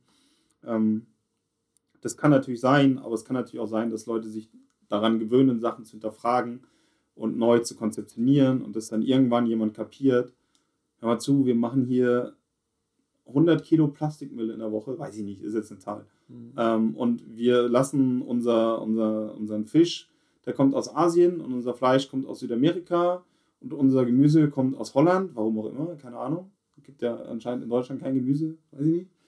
Ähm, macht das Sinn? So, ist es sinnvoll? Ist es was, was wir noch die nächsten 20, 30 Jahre machen können? Und ich hoffe, dass sich Leute jetzt angewöhnen, das zu hinterfragen und das vielleicht in Zukunft öfter zu tun und dass dann vielleicht irgendwann Leute darauf kommen, so, ey, hör mal zu, wenn du ein Rind essen willst, also, also das alleine kann man ja hinterfragen, aber wenn du das tun möchtest und das verantwortungsvoll tun möchtest, dann nimm doch das Rind, was, gut, hier in Frankfurt jetzt wenig Kühe, aber außerhalb von Frankfurt bin ich mir relativ sicher, dass ich früher oder später Kühe finde. So. Dann nimm doch die. So. Ähm, und, und wenn dir die nicht schmeckt, dann red doch mit dem, der die macht, ob er die so machen kann, dass er davon leben kann, dass die Kuh ein vernünftiges Leben hat und dass sie am Ende gut äh, äh, schmeckt. Und wenn wir das nicht erfüllen können, dann hör doch vielleicht auf, Kuh zu essen. So. Das würde ich mir wünschen. Das wäre so ein Ding, was, was vielleicht diese ganze Situation uns gebracht haben könnte. Aber Obwohl man da ja schon sagen muss, dass es jetzt nicht zwingend durch Corona ausgeht. Ich glaube, während der Zeit hat, hat, haben so Gedanken stattgefunden, aber nicht unbedingt, weil jetzt eine Pandemie passiert ist, oder? Ich glaube, dass die Pandemie so ein, vielleicht, ich weiß es wirklich nicht, ich glaube, dass es so ein Brandbeschleuniger gewesen sein könnte. Dass meiner Erfahrung nach ist gerade in, in, in Gastronomie, in Handwerksbetrieben, in, in Familienbetrieben, in traditionsreichen Betrieben die Tatsache, etwas zu hinterfragen, ist schon wahnsinnig unbeliebt. Es ist wirklich wahnsinnig, wahnsinnig unbeliebt, sich selbst hinterfragen, das, was man tut, zu hinterfragen, seine, seine eingelaufenen Pfade zu hinterfragen. Und vielleicht, also ich glaube, Corona hat ein gezwungenes zu hinterfragen. Ich glaube, Corona war äh, äh so, so, so ein Hammer, der dann auf viele Leute drauf fiel und sagt, okay, du kannst nicht das weitermachen, was du die letzten 20, 30, 50, 100 Jahre gemacht hast. Du musst jetzt was anderes machen, wenn du finanziell überleben willst. Es gibt natürlich Leute, ohne Frage, die so viel damit verdient haben oder mit Ähnlichem verdient haben, dass die nicht dazu gezwungen wurden. Aber ich glaube, dass das einfach der Anreiz gewesen sein könnte, die Mentalität des sich selbst hinterfragen mhm. angestoßen zu haben. Hoffentlich, ja. Ähm, genau, hoffentlich. Dass das am Ende der Auslöser war, warum sich Sachen ändern, weil Leute sich selbst und das, was sie tun, hinterfragen. Okay. Und ich glaube, dass das Corona dich dazu zwingt. Mhm. Aber. Ja, aber ähm, bei euch zum Beispiel wäre es ja dann so, dass ihr das To-Go ähm, genau. angeboten habt, was es vorher nicht gab. Genau das, haben, genau, das wäre undenkbar gewesen. Also, wenn ich meinem Chef damals erzählt hätte, er soll jetzt ein Rinderfilet in eine Plastikverpackung einpacken, der hätte mich ausgelacht, wirklich. Wie war es denn, wie ist es denn für dich als Koch? Also, ähm, ich meine, du bist jetzt in einem, im, im Hoberns, äh, da gibt es keine offene Küche. Doch, doch. Wir oh, haben, da gibt es eine offene Ja, ja, wir haben, oben, wir haben ja oben im Restaurant quasi, äh, haben wir, also wir sind ja direkt im, im Städtelmuseum drin und dann kannst du bei uns ins Restaurant reinkommen und da haben wir eine Showküche. Und da stehen wir und kochen wir. Das ist natürlich immer nur so ein kleines Team und da wird dann so à la carte okay, gekocht, ja. bla bla. Mhm. Ähm, und wir haben nochmal eine Küche im Keller, wo dann vorbereitet, produziert wird, okay. bla bla. Ja, nee, äh, tut mir leid, aber ähm, worauf ich ähm, eingehen wollte, ist, du als Koch mit, mit Gästen so, nee. siehst ja schon, ähm, also ich sag mal, angenommen, du bist in der Showküche, dann siehst ja. du zumindest so ein bisschen im, ja. im Gastraum so ein bisschen die, die Reaktionen ab und an. Ich weiß nicht, ja, ähm, bringst du vielleicht mal was zum nee. Tisch? Gut, dann, dann nicht, aber so eine Art Feedback bekommt man dann schon. Klar, aber wie war es für dich jetzt in der Zeit, ähm, so anders zu kochen? Ähm, vielleicht, also nicht nur andere Gerichte, sondern auch quasi das ist ja oft ein anderes Essen. Ja, es ist, also es ist schon. Essen, was schon auf dem Teller ist, nicht das oft. Genau. Ergibt nicht Sinn, genau das Gleiche auch in genau. To-Go zu verkaufen. Nee, nee, Wie war gar das nicht. für dich? Es ist, ja, also was das angeht, hat mir das jetzt sowas, was die Tatsache dessen, was wir gekocht haben, zu ändern, hat mir gar nichts ausgemacht, weil ich das immer schön finde, was neu zu machen, egal worum es im Leben geht. Neu machen ist immer toll. Mhm. Ähm, und auch neu zu irgendwie interpretieren und zu definieren, finde ich immer toll. Ich glaube, ich hatte schon Zeiten, gerade in diesen, wo es nur to go war, wo ich mich wirklich schwer damit getan habe, weil ich stand nur im Keller in der Produktionsküche, habe da Bestellungen entgegengenommen, die irgendwie über eine Maschine reinkamen, habe die gekocht, verpackt. Im besten Fall habe ich den Kellner in die Hand gedrückt. Ähm, und das war es aber über teilweise wochenlang an quasi, was ist mein Feedback.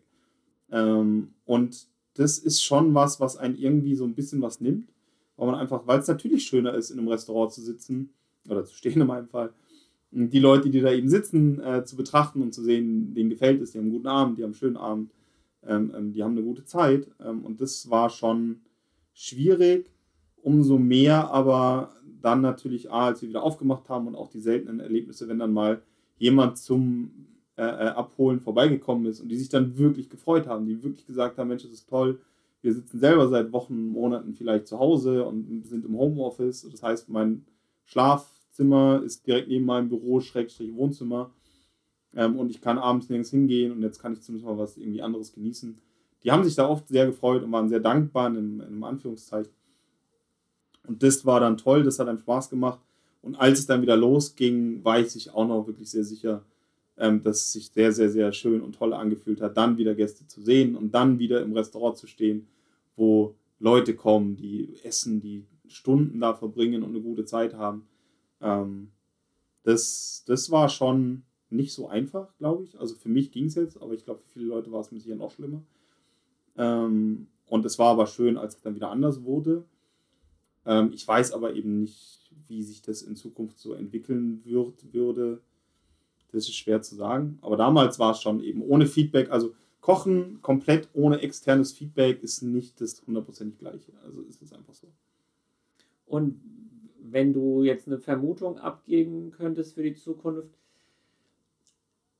denkst du, die Leute ähm, lernen das, und nicht lernen, doch lernen das jetzt durch diese Abwesenheit ähm, der, der Restaurants oder die, der Abwesenheit der Möglichkeit, in Restaurants zu gehen, vielleicht mehr zu schätzen, teilweise in Restaurants zu gehen. Vor allem, ich sag mal, wie schon ins, ins Hohlbeins geht man jetzt nicht, wenn man, wie du schon sagst, für 5 Euro kurz ein Abendessen haben will, sondern vielleicht um einen schönen Abend ja. zu haben. Ähm, meinst du, die Leute ähm, lernen es mehr zu schätzen, eher oder denkst du, dass es ähm, ich glaub, unabhängig von Corona? Mm, nee, ich glaube, Corona hat einen großen Einfluss. Aber ich glaube, das ist ein kurzfristiger Effekt, dass die Leute in den ersten Tagen, Wochen, die wir wieder aufhatten, hast du es ganz klar gemerkt, dass sich die Leute mehr darüber freuen, dass es viele Leute gibt, die, sich, die das mehr zu schätzen wissen, ähm, dass dieses Angebot besteht und dass, dass das so da ist. Ich glaube, dass wir zumindest in Deutschland, äh, ist zumindest mein Eindruck, dass wir so ein, so, so, so ein Grüppchen an Menschen sind, die aber auch sehr gerne wieder in usual Trott verfallen und dann irgendwie so wieder ihr Schema F abarbeiten ähm, und dass das schnell wieder aus der, aus der aktiven Bewusstheit der Leute wieder rausgefallen ist oder vielleicht fällt. Ich glaube, es gibt mit Sicherheit und ich weiß, es gibt mit Sicherheit Leute, bei denen es anders ist, die das heute mehr zu schätzen wissen als vor Corona. Ich glaube aber, dass viele Leute sich auch sehr schnell wieder an Sachen gewöhnen. Ich glaube, für, für viele Leute ist es wieder selbstverständlich geworden. Ähm, und schwierig zu sagen. Also kurzfristig, glaube ich, ist immer der Effekt da, wenn du Leuten was wegnimmst, dann dürfen sie es wieder haben. ähm, langfristig, glaube ich, sind wir aber, zumindest ist mein Eindruck, gesellschaftlich ähm, sehr schnell wieder da drin, einfach die Köpfe runterzunehmen, in den Terminkalender einzutragen, dass wir am Freitagabend ins Holbeins gehen und dann sitzen wir da zwei Stunden und dann essen wir da für 200 Euro und dann zahlen wir und dann gehen wir nach Hause und dann gucken wir noch die Heute-Show und dann gehen wir ins Bett und dann ist das so unser normaler Freitag.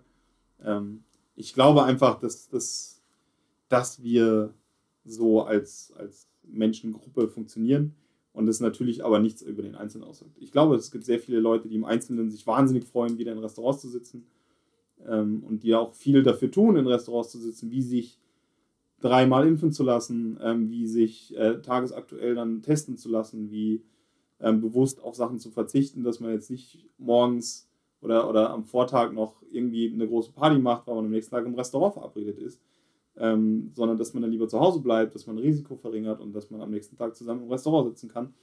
Ich glaube, diese Leute gibt es mit Sicherheit, aber ich weiß nicht, wie breit da die Masse ist. Ja gut, dann da können wir auch nur hoffen, ähm, dass die Leute äh, ja aus den, den Jahren der Pandemie lernen, äh, wie, wie lang auch immer sie noch ähm, andauern wird was jedes Jahr wiederkommt. was jetzt bald quasi wieder Was jetzt bald wiederkommt, kurz nach der Veröffentlichung des Podcasts, ist der Super Bowl. Ja.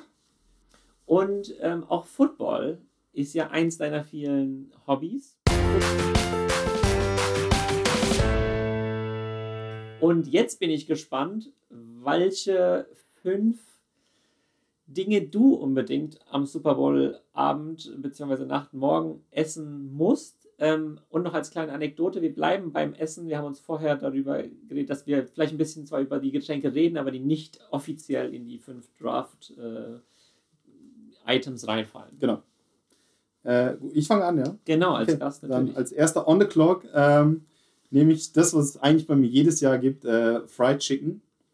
Ähm, es gibt muss ich leider zugeben, Jahre, wo ich einem sehr namhaften großen äh, äh, Unternehmen mein Geld gebe, um mir dann da sehr schlechtes Fried Chicken servieren zu lassen. Aber es gehört irgendwie dazu. Man kann es natürlich auch selber machen. Und, äh, das möchte ich dazu sagen, es gibt jetzt angeblich bald eine vegane Alternative von Beyond Meat, soweit ich weiß, bei dieser großen namhaften Fried Chicken Kette, äh, die mich ehrlich gesagt viel mehr interessieren würde als das, was ich da sonst esse. Mhm. Ist aber bei mir jedes Jahr Pflicht und äh, wird jedes Jahr gemacht. Äh, okay. Fried Chicken. Fried Chicken. Gut, da bin ich gleich gespannt bei einem späteren ähm, Pick noch von mir, was du dazu sagst. Ich fange allerdings an mit einem sehr, sehr basic Item und zwar Pommes. Oh. Also Fries. Oh. Ähm, da können wir jetzt natürlich diskutieren, was für verschiedene Artsorten es gibt, ob du jetzt vielleicht noch eine andere Sorte draften kannst. Die ich mag zwei Sorten sehr gern. Die sind entweder Thin Cut Fries, also sehr dünn ja, geschnitten. Ja. Oder ähm, von, da muss ich jetzt auch ein bisschen Werbung machen für eine Kette, die heißt Chidoba. Ein paar kennen sie vielleicht. Also eigentlich so eine ähm, mexikanische Systemgastronomie und die machen extrem geile Peppercorn Fries. Ja. Die, sind, die nennen die Peppercorn Fries, die sind so, ähm, andere würden es vielleicht als gröbere Pommes bezeichnen. Ähm, die bestechen durch ihre Konsistenz, äh, dann auch durch diesen leichten Pfeffergeschmack ähm, und einen sehr geilen Crunch. Ähm, deswegen würde ich mich aber wahrscheinlich einfach für Thin Cut Fries entscheiden mit, ähm, ich esse sehr gern Ketchup einfach zu Fries. oh Gott, ich hasse ja Ketchup. Uh, okay. Ich hasse Ketchup. Aber dafür magst du dann Mayo oder magst Ja, du ja, ich bin, ja, da bin ich, ja. Ich liebe Mayo, ich hasse Ketchup. Okay. Bei mir war es so, dass ich lange Zeit äh, Ketchup gemocht habe und Mayo nicht und dann aber Mayo äh, entdeckt habe durch tatsächlich selbst machen oder halt Ja. Restaurants essen. Das macht schon sehr extrem groß. Ja, ja, ja, das ist ja, also ich weiß gar nicht, ich bin, mir relativ, ich bin relativ sicher, dass viel Industrie-Mayo gar kein Ei beinhaltet. Also es ist ja quasi eine Eisoße, also mehr oder Ja. weniger benutzt man ja natürlich das Ei zum Emulgieren. Aber ich glaube, es gibt sehr viel Industrie-Mayo, wo nichts an Ei drin ist. Ich glaube, das ist nur egal. Wollen wir nicht über die Gesundheit Ja, reden? genau. Bei dem das, Thema. Das, das muss man leider Überroll-Abend auch ein bisschen vergessen. Genau. Gesund wird es auch bei meinem zweiten äh, Draft-Pick nicht. Mein zweiter Mhm. Draft-Pick kann einen eigentlich den ganzen Super Bowl-Abend begleiten. Das sind ganz klassisch die Chips.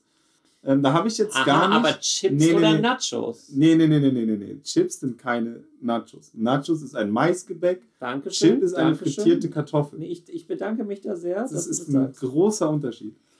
Ähm, Chips, finde ich, können, also das weiß ich nicht, das gehört irgendwie dazu, wenn man mehrere Stunden und dann trinkt man vielleicht, weiß ich nicht was, ein Bier oder auch nicht. Mhm. Ähm, und dann, ey, so ein Super Bowl-Abend dauert ja ewig. Du fängst da um, keine Ahnung, 18 Uhr an oder so. Da geht's ja los, unsere Ortszeit jetzt. Und bis es vorbei ist, ist es ja 5 Uhr morgens. Du bist ja elf Stunden mit Super Bowl beschäftigt. Ja, schon. Ungefähr, würde ich jetzt mal so in den Raum werfen. Wenn jetzt nicht gerade in äh, äh, äh, irgendwo, wo war das damals? In Louisiana, Stromausfall Ja. war noch äh, morgens um Ja. vier oder so war, eineinhalb Stunden. Aber du bist ja 10, 11 Stunden bis am Super Bowl beschäftigt. Genau. Also der nächste Tag frei sollte eigentlich Genau. immer gegeben sein. Und dann ist es natürlich so, dass du zwischendurch immer wieder was brauchst. Du brauchst ja immer, also so- du kannst ja nicht immer Dinner haben, sondern irgendwann snackst du. Und beim Super Bowl, das beste Snack ist Sind meiner Chips Meinung nach sind die Chips, ja. Ähm, kannst du da vielleicht einen, ein, was sind deine Lieblingschips sagen? Oh, da bin ich, da bin ich, das ändert sich andauernd. Ich liebe, Im Moment. im Moment würde ich klassische Paprika-Chips sagen. Mhm. Ähm, ganz normal, stinkt langweilig. Manchmal bin ich aber auch, da muss es scharf sein. Es gibt, so Industrieschärf ist ja sehr mild, noch wenn man ehrlich ist. Ja. Ähm, aber da, da gibt es manchmal schon ganz gute. Ähm, aber im Moment würde ich, jetzt heute, würde ich mir einfach einen Paprika-Chip kaufen. Okay. Gut. Das freut mich, dass du das gesagt hast, denn bei mir kommt als nächstes die Nachos. Ich liebe Nachos, auch viel mehr als Chips, deswegen habe ich mich extra nochmal gefragt. Ähm, also erstmal natürlich gut, du kennst mit Essen aus, aber verständlich, dass du das trennst. Ähm, daher, manche würden es in einen äh, Ofen, Ofen werfen, das falsches Wort, aber die würden es zusammenwerfen. Ähm, aber wie du sagst, es sind zwei verschiedene Produkte und ich finde Nachos geiler noch als Chips, auch wenn ich Chips mag. Aber ähm, Mais ist einfach eine gute Sache. Äh, frittierter Mais noch besser. das stimmt. Ähm, und da Nachos mit Käsesoße. Und jetzt ist aber die Sache. Das Wichtige ist, dass es eine kleine Portion ist. Denn Nachos mit Käsesoße können ganz schnell ekelhaft werden, wenn die Ja. trocken, wenn die, wenn die kalt werden. Ja, ja, ja. wenn ja, die ja. kalt werden. So, deswegen Nachos mit warmer Käsesoße, kleine Portion. Super. Sehr gut. Ich hätte das, deswegen möchte ich da noch kurz was zu anmerken. Ich hätte das nämlich auch in meinem Draft gehabt, deswegen Mhm. leider ist ja der Spieler jetzt vom, vom Board gegangen. Genau. Aber als Anmerkung da, kleiner Profi-Tipp ist kein Profi-Tipp, aber von mir, ich hatte mal einen Mitbewohner aus Australien und der hat immer Nachos genommen, in den tiefen Suppenteller reingemacht. Mhm. Dann nimmt er da, die gibt es auch in Deutschland, gibt es so scharfe Chili-Soße, die gibt es auch in milder, da gibt es so ganz billige, das ist einfach nur so Salsa, Ach, äh, Salsa okay, ja. Rojo oder wie das heißt, Mhm. aber halt so normal. Die macht man da so ein bisschen drauf, dann nimmt man geriebenen Käse, macht es drüber und ballert es eineinhalb Minuten in die Mikrowelle. Wer eine Mikrowelle, wirklich, ich schwör's euch, wer eine Eine Mikrowelle da hat, wenn ihr eine Mikrowelle Einfach zu Hause probieren. habt, einfach mal Nachos, Suppenteller so halb voll machen, bisschen Soße drüber, Käse drüber, eineinhalb Minuten in die Mikrowelle. Dann verbrennen nämlich die Nachos nicht, aber der Käse schmilzt und man hat diese warmen, leicht scharfen Käse-Nachos. Beste. Gibt es bei mir fast jedes Jahr zum Super Bowl, außer es gibt Chips. Dieses Jahr wohl nicht. Dieses Jahr wohl nicht, ist richtig.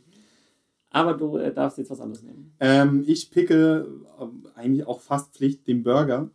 Äh, der Super Bowl Burger hat aber so eine leichte Einschränkung in meinen Augen. Super Bowl Burger nur in Gesellschaft. Also wenn ich in, in keine Ahnung, eine Sportsbar gehe oder in Mhm. eine normale Bar, wo halt der Super Bowl läuft an dem Abend und ich treffe mich da mit Leuten. Ich habe in Freiburg Football gespielt. Ähm, da haben wir uns dann immer in so einer Bar getroffen und da gab es immer dann zum Football Burger. Und das ist aber geil, wenn es in Gesellschaft ist. Wenn man jetzt sich zu Hause so einen gemütlichen macht, finde ich diesen Burger gar nicht mal so cool. Ähm, aber in Gesellschaft, ein guter Burger. Ein Cheeseburger? Oder? Ja, ich, würd schon, ich bin schon ein großer Freund von Cheeseburger. Ich persönlich würde natürlich jetzt noch Bacon draufnehmen. Das ist nicht jedermanns Sache. Ähm, auch sehr, sehr gut. Hilft vielleicht am nächsten Tag angeblich, ich weiß es nicht, gegen den Kater noch ein gebratenes Ei drauf. Mhm. Ähm, und dann finde ich, kann man mit so einem Burger, der ist ja sehr flexibel zusammenstellbar. Aber da glaube ich, kann man viel, viel mit reißen. Burger, sehr guter Pick meiner Meinung nach. Aber in Gesellschaft viel, viel besser nochmal. Okay. Da habe ich auch drüber nachgedacht, weil ich das auch viele Jahre gemacht habe. Aber ich glaube, ich würde es nicht mehr draufnehmen in meine Top 5, weil es einfach so sättigend ist. Meine äh, Taktik ist nämlich, viele Fingerfoods, die man halt so gut dann über den Abend kombinieren kann. Weil wenn man dann halt so einen Burger gegessen hat, dann Ja. ist man erstmal für eine längere Zeit Ja. satt. Ja, ich bin da, ich bin da dann immer so, oder sonst mache ich das immer so, es gibt so dann um, keine Ahnung, 6, 7 Uhr trifft man sich, dann wird so die ersten, da gibt es ja zu allem eine Statistik und einen Vorbericht und Ja, bla bla, so, ist natürlich auch wichtig. Und da isst man dann schon den Burger. So um 6 Uhr, 7 Uhr abends, sagen wir mal spätestens 8 Uhr. Okay. Bis ja wo das Event losgeht, ist es ja 2 Uhr oder 1 Uhr, ich glaube 1 Uhr 5 ist bei uns immer Anpfiff. Das heißt, ich habe ja 5 Stunden Zeit. Nach 5 Stunden und nach keine Ahnung wie viel Bier oder so immer, hat man ja wieder Hunger. ja, der- Faktor Das Alkohol ist- fällt halt bei mir. Ja, ja, ne? natürlich. Deswegen- Aber trotzdem, ich glaube, wenn du um 8 Uhr abends einen Burger isst zum Super Bowl, kann man schon in der ersten Halbzeit dann wieder anfangen zu snacken. Ich snack aber wenig während der Vorberichterstattung. Also da brauche ich gar nicht viel Snacks, die brauche also ich du zum während des Spiels. Genau. Okay. Gut, dann kommen wir zu meinem nächsten Pick und der muss, müssen Hot Wings sein. Da ist jetzt natürlich die Frage, ob du das akzeptierst. Weil Ja. für mich sind Hot Wings oder Buffalo Wings was anderes als Fried Ist für mich auch, ja, ja, ist für mich auch was anderes. Das eine Ja. ist frittiert, das andere kann frittiert sein, Ja. kann aber auch im Ofen sein, hat Ja. halt keine Panade Ja, genau. Und sollte scharf sein. Ja. Wer mich kennt, weiß, ich sag mal Red Panda Wings wären geil. Also ich liebe ja, ich liebe Hot Wings, wenn es von einem guten Huhn ist, liebe ich das Zeug.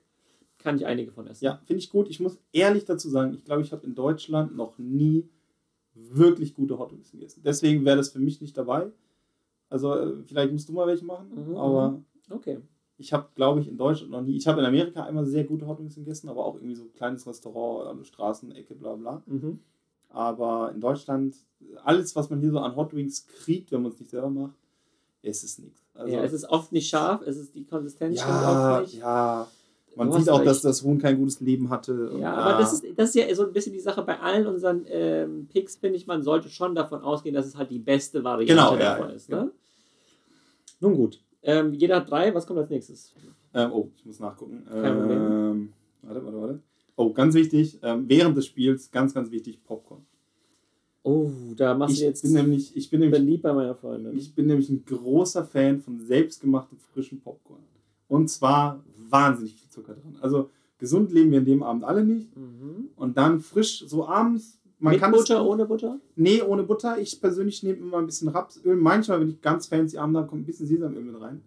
Dann Mais und dann äh, äh, Zucker einfach oben drüber, einmal poppen lassen und dann aber heiß essen. Deswegen nicht ein Berg, nicht so eine 2 Kilo Kinotüte machen, sondern dann wird zur Halbzeit am besten, während gerade irgendwie Werbung läuft, die ist in Deutschland nicht so cool wie die in Amerika. Dann rennt man schnell in die Küche, stellt einen Topf auf, Vollgas, dann nimmt man das Gas ein bisschen runter, macht da frisches Popcorn und wenn dann zweite Halbzeit angepfiffen ist, so heißes karamellisiertes Popcorn, Okay. sehr gut. Äh, interessant. War nicht auf meiner Liste, aber jetzt, wo du es so beschreibst, wäre es ganz geil. Muss ich vielleicht äh, in meine Notiz dann nächstes Jahr, dieses Jahr darf ich es ja dann nicht mehr, ähm, reinnehmen. Ähm, für mich kommen als nächstes wahrscheinlich, ich bleibe beim Thema Fingerfood, Onion Rings. Onion Rings natürlich auch wieder, ich wiederhole mich, sehr geil gemacht. Richtig crispy, richtig, richtig crispy, außen innen saftig. Schöne Form. Zu gut, Ja. zu gut. Dazu ein, ein schöner Dip, der vielleicht so ein bisschen säuerlich ist, um dem Fettigen entgegenzuwirken. Es kann so, ja, kann so eine Sour Cream oder so sein. Das ist ein sehr guter, sehr gutes Fingerfood-Item. Sehr guter Pick. Ja, dann komme ich zu meinem letzten Pick, Genau. wenn ich es richtig gezählt habe. Mhm. Äh, jetzt kommt noch was, wir tun mal so, als wären da Vitamine drin und nicht nur eine Tonne Fett. Ähm, Coleslaw. Coleslaw als Begleitung, Ah, das ist stark. als Begleitung stark. zum Abendessen. Oder auch, man kann es auch, muss ich ehrlich sagen, so morgens um sechs, wenn man so ein bisschen zu viel schon gegessen hat, dann braucht man mal so einen frischen Kick. Dann noch ein guter Coleslaw, richtig schön mariniert, knackiges Gemüse drin, lecker, am besten selbst gemacht. Man muss Coleslaw meiner Meinung nach fast selber machen. Dann sehr, sehr gut. Und da sind wirklich nochmal so drei Vitamine sind da ungefähr drin. Ich glaube, ich habe nachgezählt, letztes Mhm. Mal waren es dreieinhalb. Ungefähr 400 Gramm Fett wegen dem Ganzen, was da Mayo. sonst drin ist. Aber ach so, genau. Moment, machst du die Nee. mit Essig oder mit Mayonnaise? mit Essig und dann kommt ein bisschen Mayonnaise rein und dann kommt aber noch Schmand rein. Ach so, Das also es wird mal- schon cremig. Ja, ja, ja, genau. Ja, nee, nee, nee, nee, komplett nee, nee. Coleslaw muss für mich cremig sein, Krautsalat ist ohne und Coleslaw muss cremig Mhm. sein. Und dann aber die Karotten und der, der Kohl und dann so ein bisschen Vitamin C, Vitamin A ist da nochmal drin. Mhm. Kann einen den nächsten Tag retten, je nachdem, wie gut oder schlecht das Spiel war.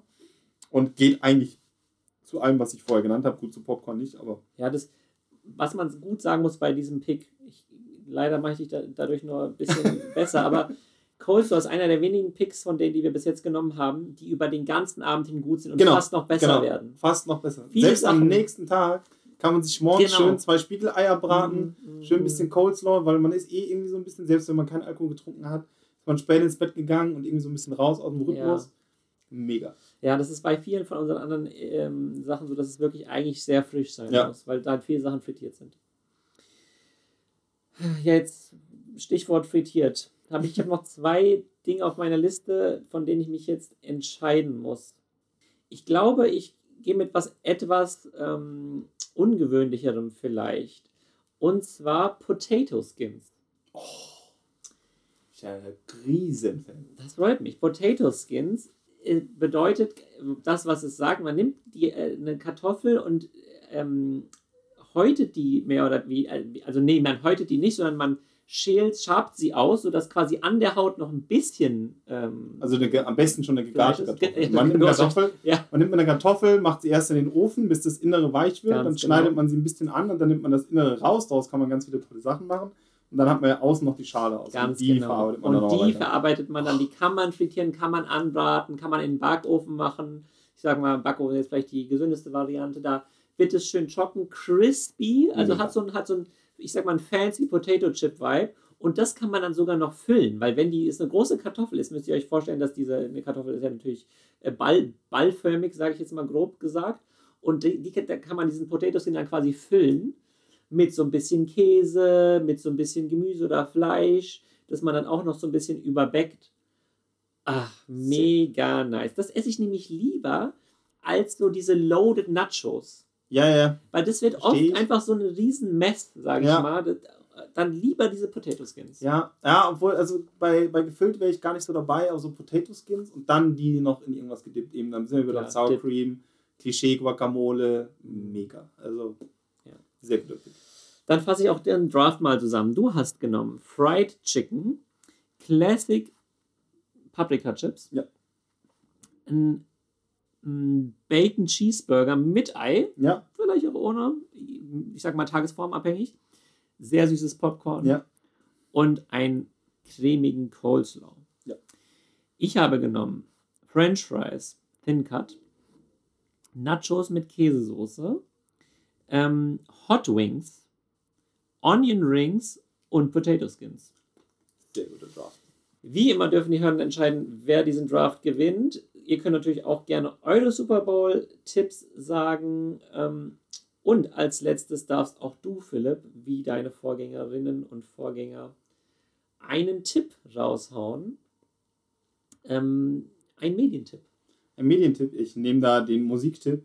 Ähm, ich war vorhin schon dabei, äh, Danger Dan, das Album, äh, das Klavieralbum, mir fällt jetzt nicht. Aber das ist alles von der Kunstfreiheit gedeckt, heißt das Album natürlich am besten von vorne nach hinten anhören und dann wieder von hinten nach vorne anhören. Sehr, sehr, sehr, sehr, sehr gute Musik. Wer es ein bisschen, bisschen, ich sag mal, hip-hoppiger mag, was ich auch ganz gerne mag, äh, jetzt gerade am 24.12. auch mit Danger Dan von der Band Antilopen Gang.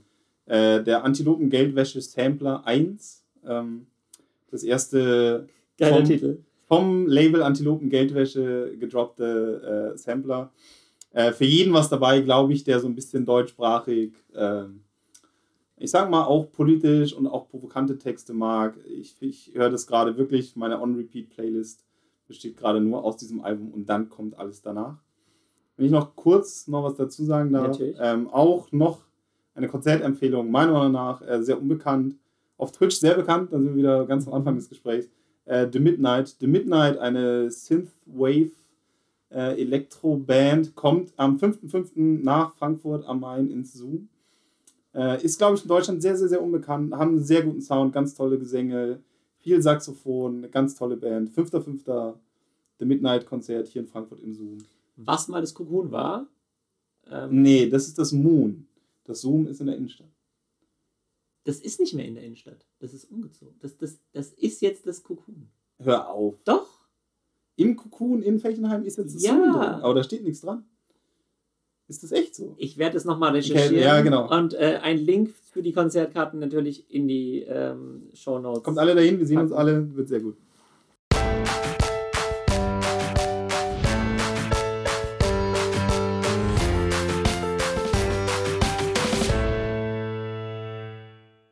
Wie immer vielen Dank an meinen Produzenten Max und an Mirko für die Musik und alle Jingles.